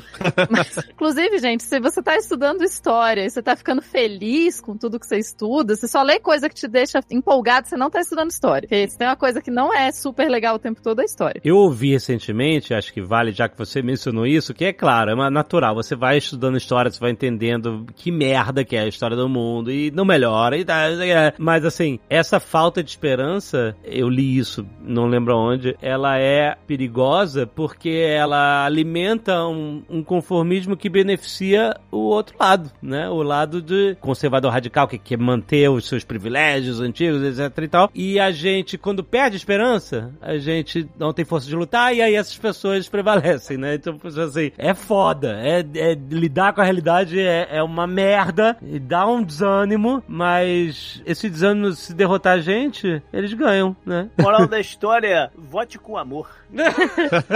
Ah, e assim, vamos ver os exemplos interessantes aqui de perto. né? A gente tem um Estado plurinacional. A construção de um Estado plurinacional é uma ideia muito revolucionária nesse momento. Porque vamos pensar que a gente falou tanto aqui de como a ideia de Estado-nação, a ideia de um só povo, uma só nação, como essa ideia é terrível para o país, né? E daí você tem aqui do lado, a gente tem países que estão justamente experimentando a ideia de um Estado plurinacional, um Estado... É Bolívia, né? Bolívia Isso. se declarou, né? É um Estado plurinacional, um Estado de mais de uma nação. Então a gente pode ter duas coisas diferentes. A gente tem um governo, várias nações se reúnem para participar desse governo aqui. A gente não precisa ser um só povo. A gente pode ser vários povos e trabalhar juntos por uma parada mais legal. Então toda essa própria ideia do nacionalismo, eu já fui uma pessoa muito, adorava coisas nacionalistas. Acordava cedinho para ir assistir desfile de 7 de setembro. Já fui essa pessoa. Meu E- avô me- eu lembro bem do meu avô me levando pra ver o, o, o, o desfile, é verdade. Eu, no caso, eu que fazia minha mãe ir, coitada, ela odiava. Mas A Tupá era uma pachequinha. eu, eu era, era terrível. É, uma pessoa terrível já. Justamente isso, né? Depois que você começa a entender. E a ideia não é que pra você odiar seu país, não é pra você. É. Mas é entender que os símbolos nacionais, eles não precisam. A gente não precisa ser um só povo pra ser legal. A gente não precisa ser um só país. O mundo tá aí, é junto, né? Tudo que tá acontecendo. Não tem muito como separar as coisas, não, Vamos, gente. vamos lá, galera. Eu quero voltar a torcer pro Flamengo, né? É, exatamente.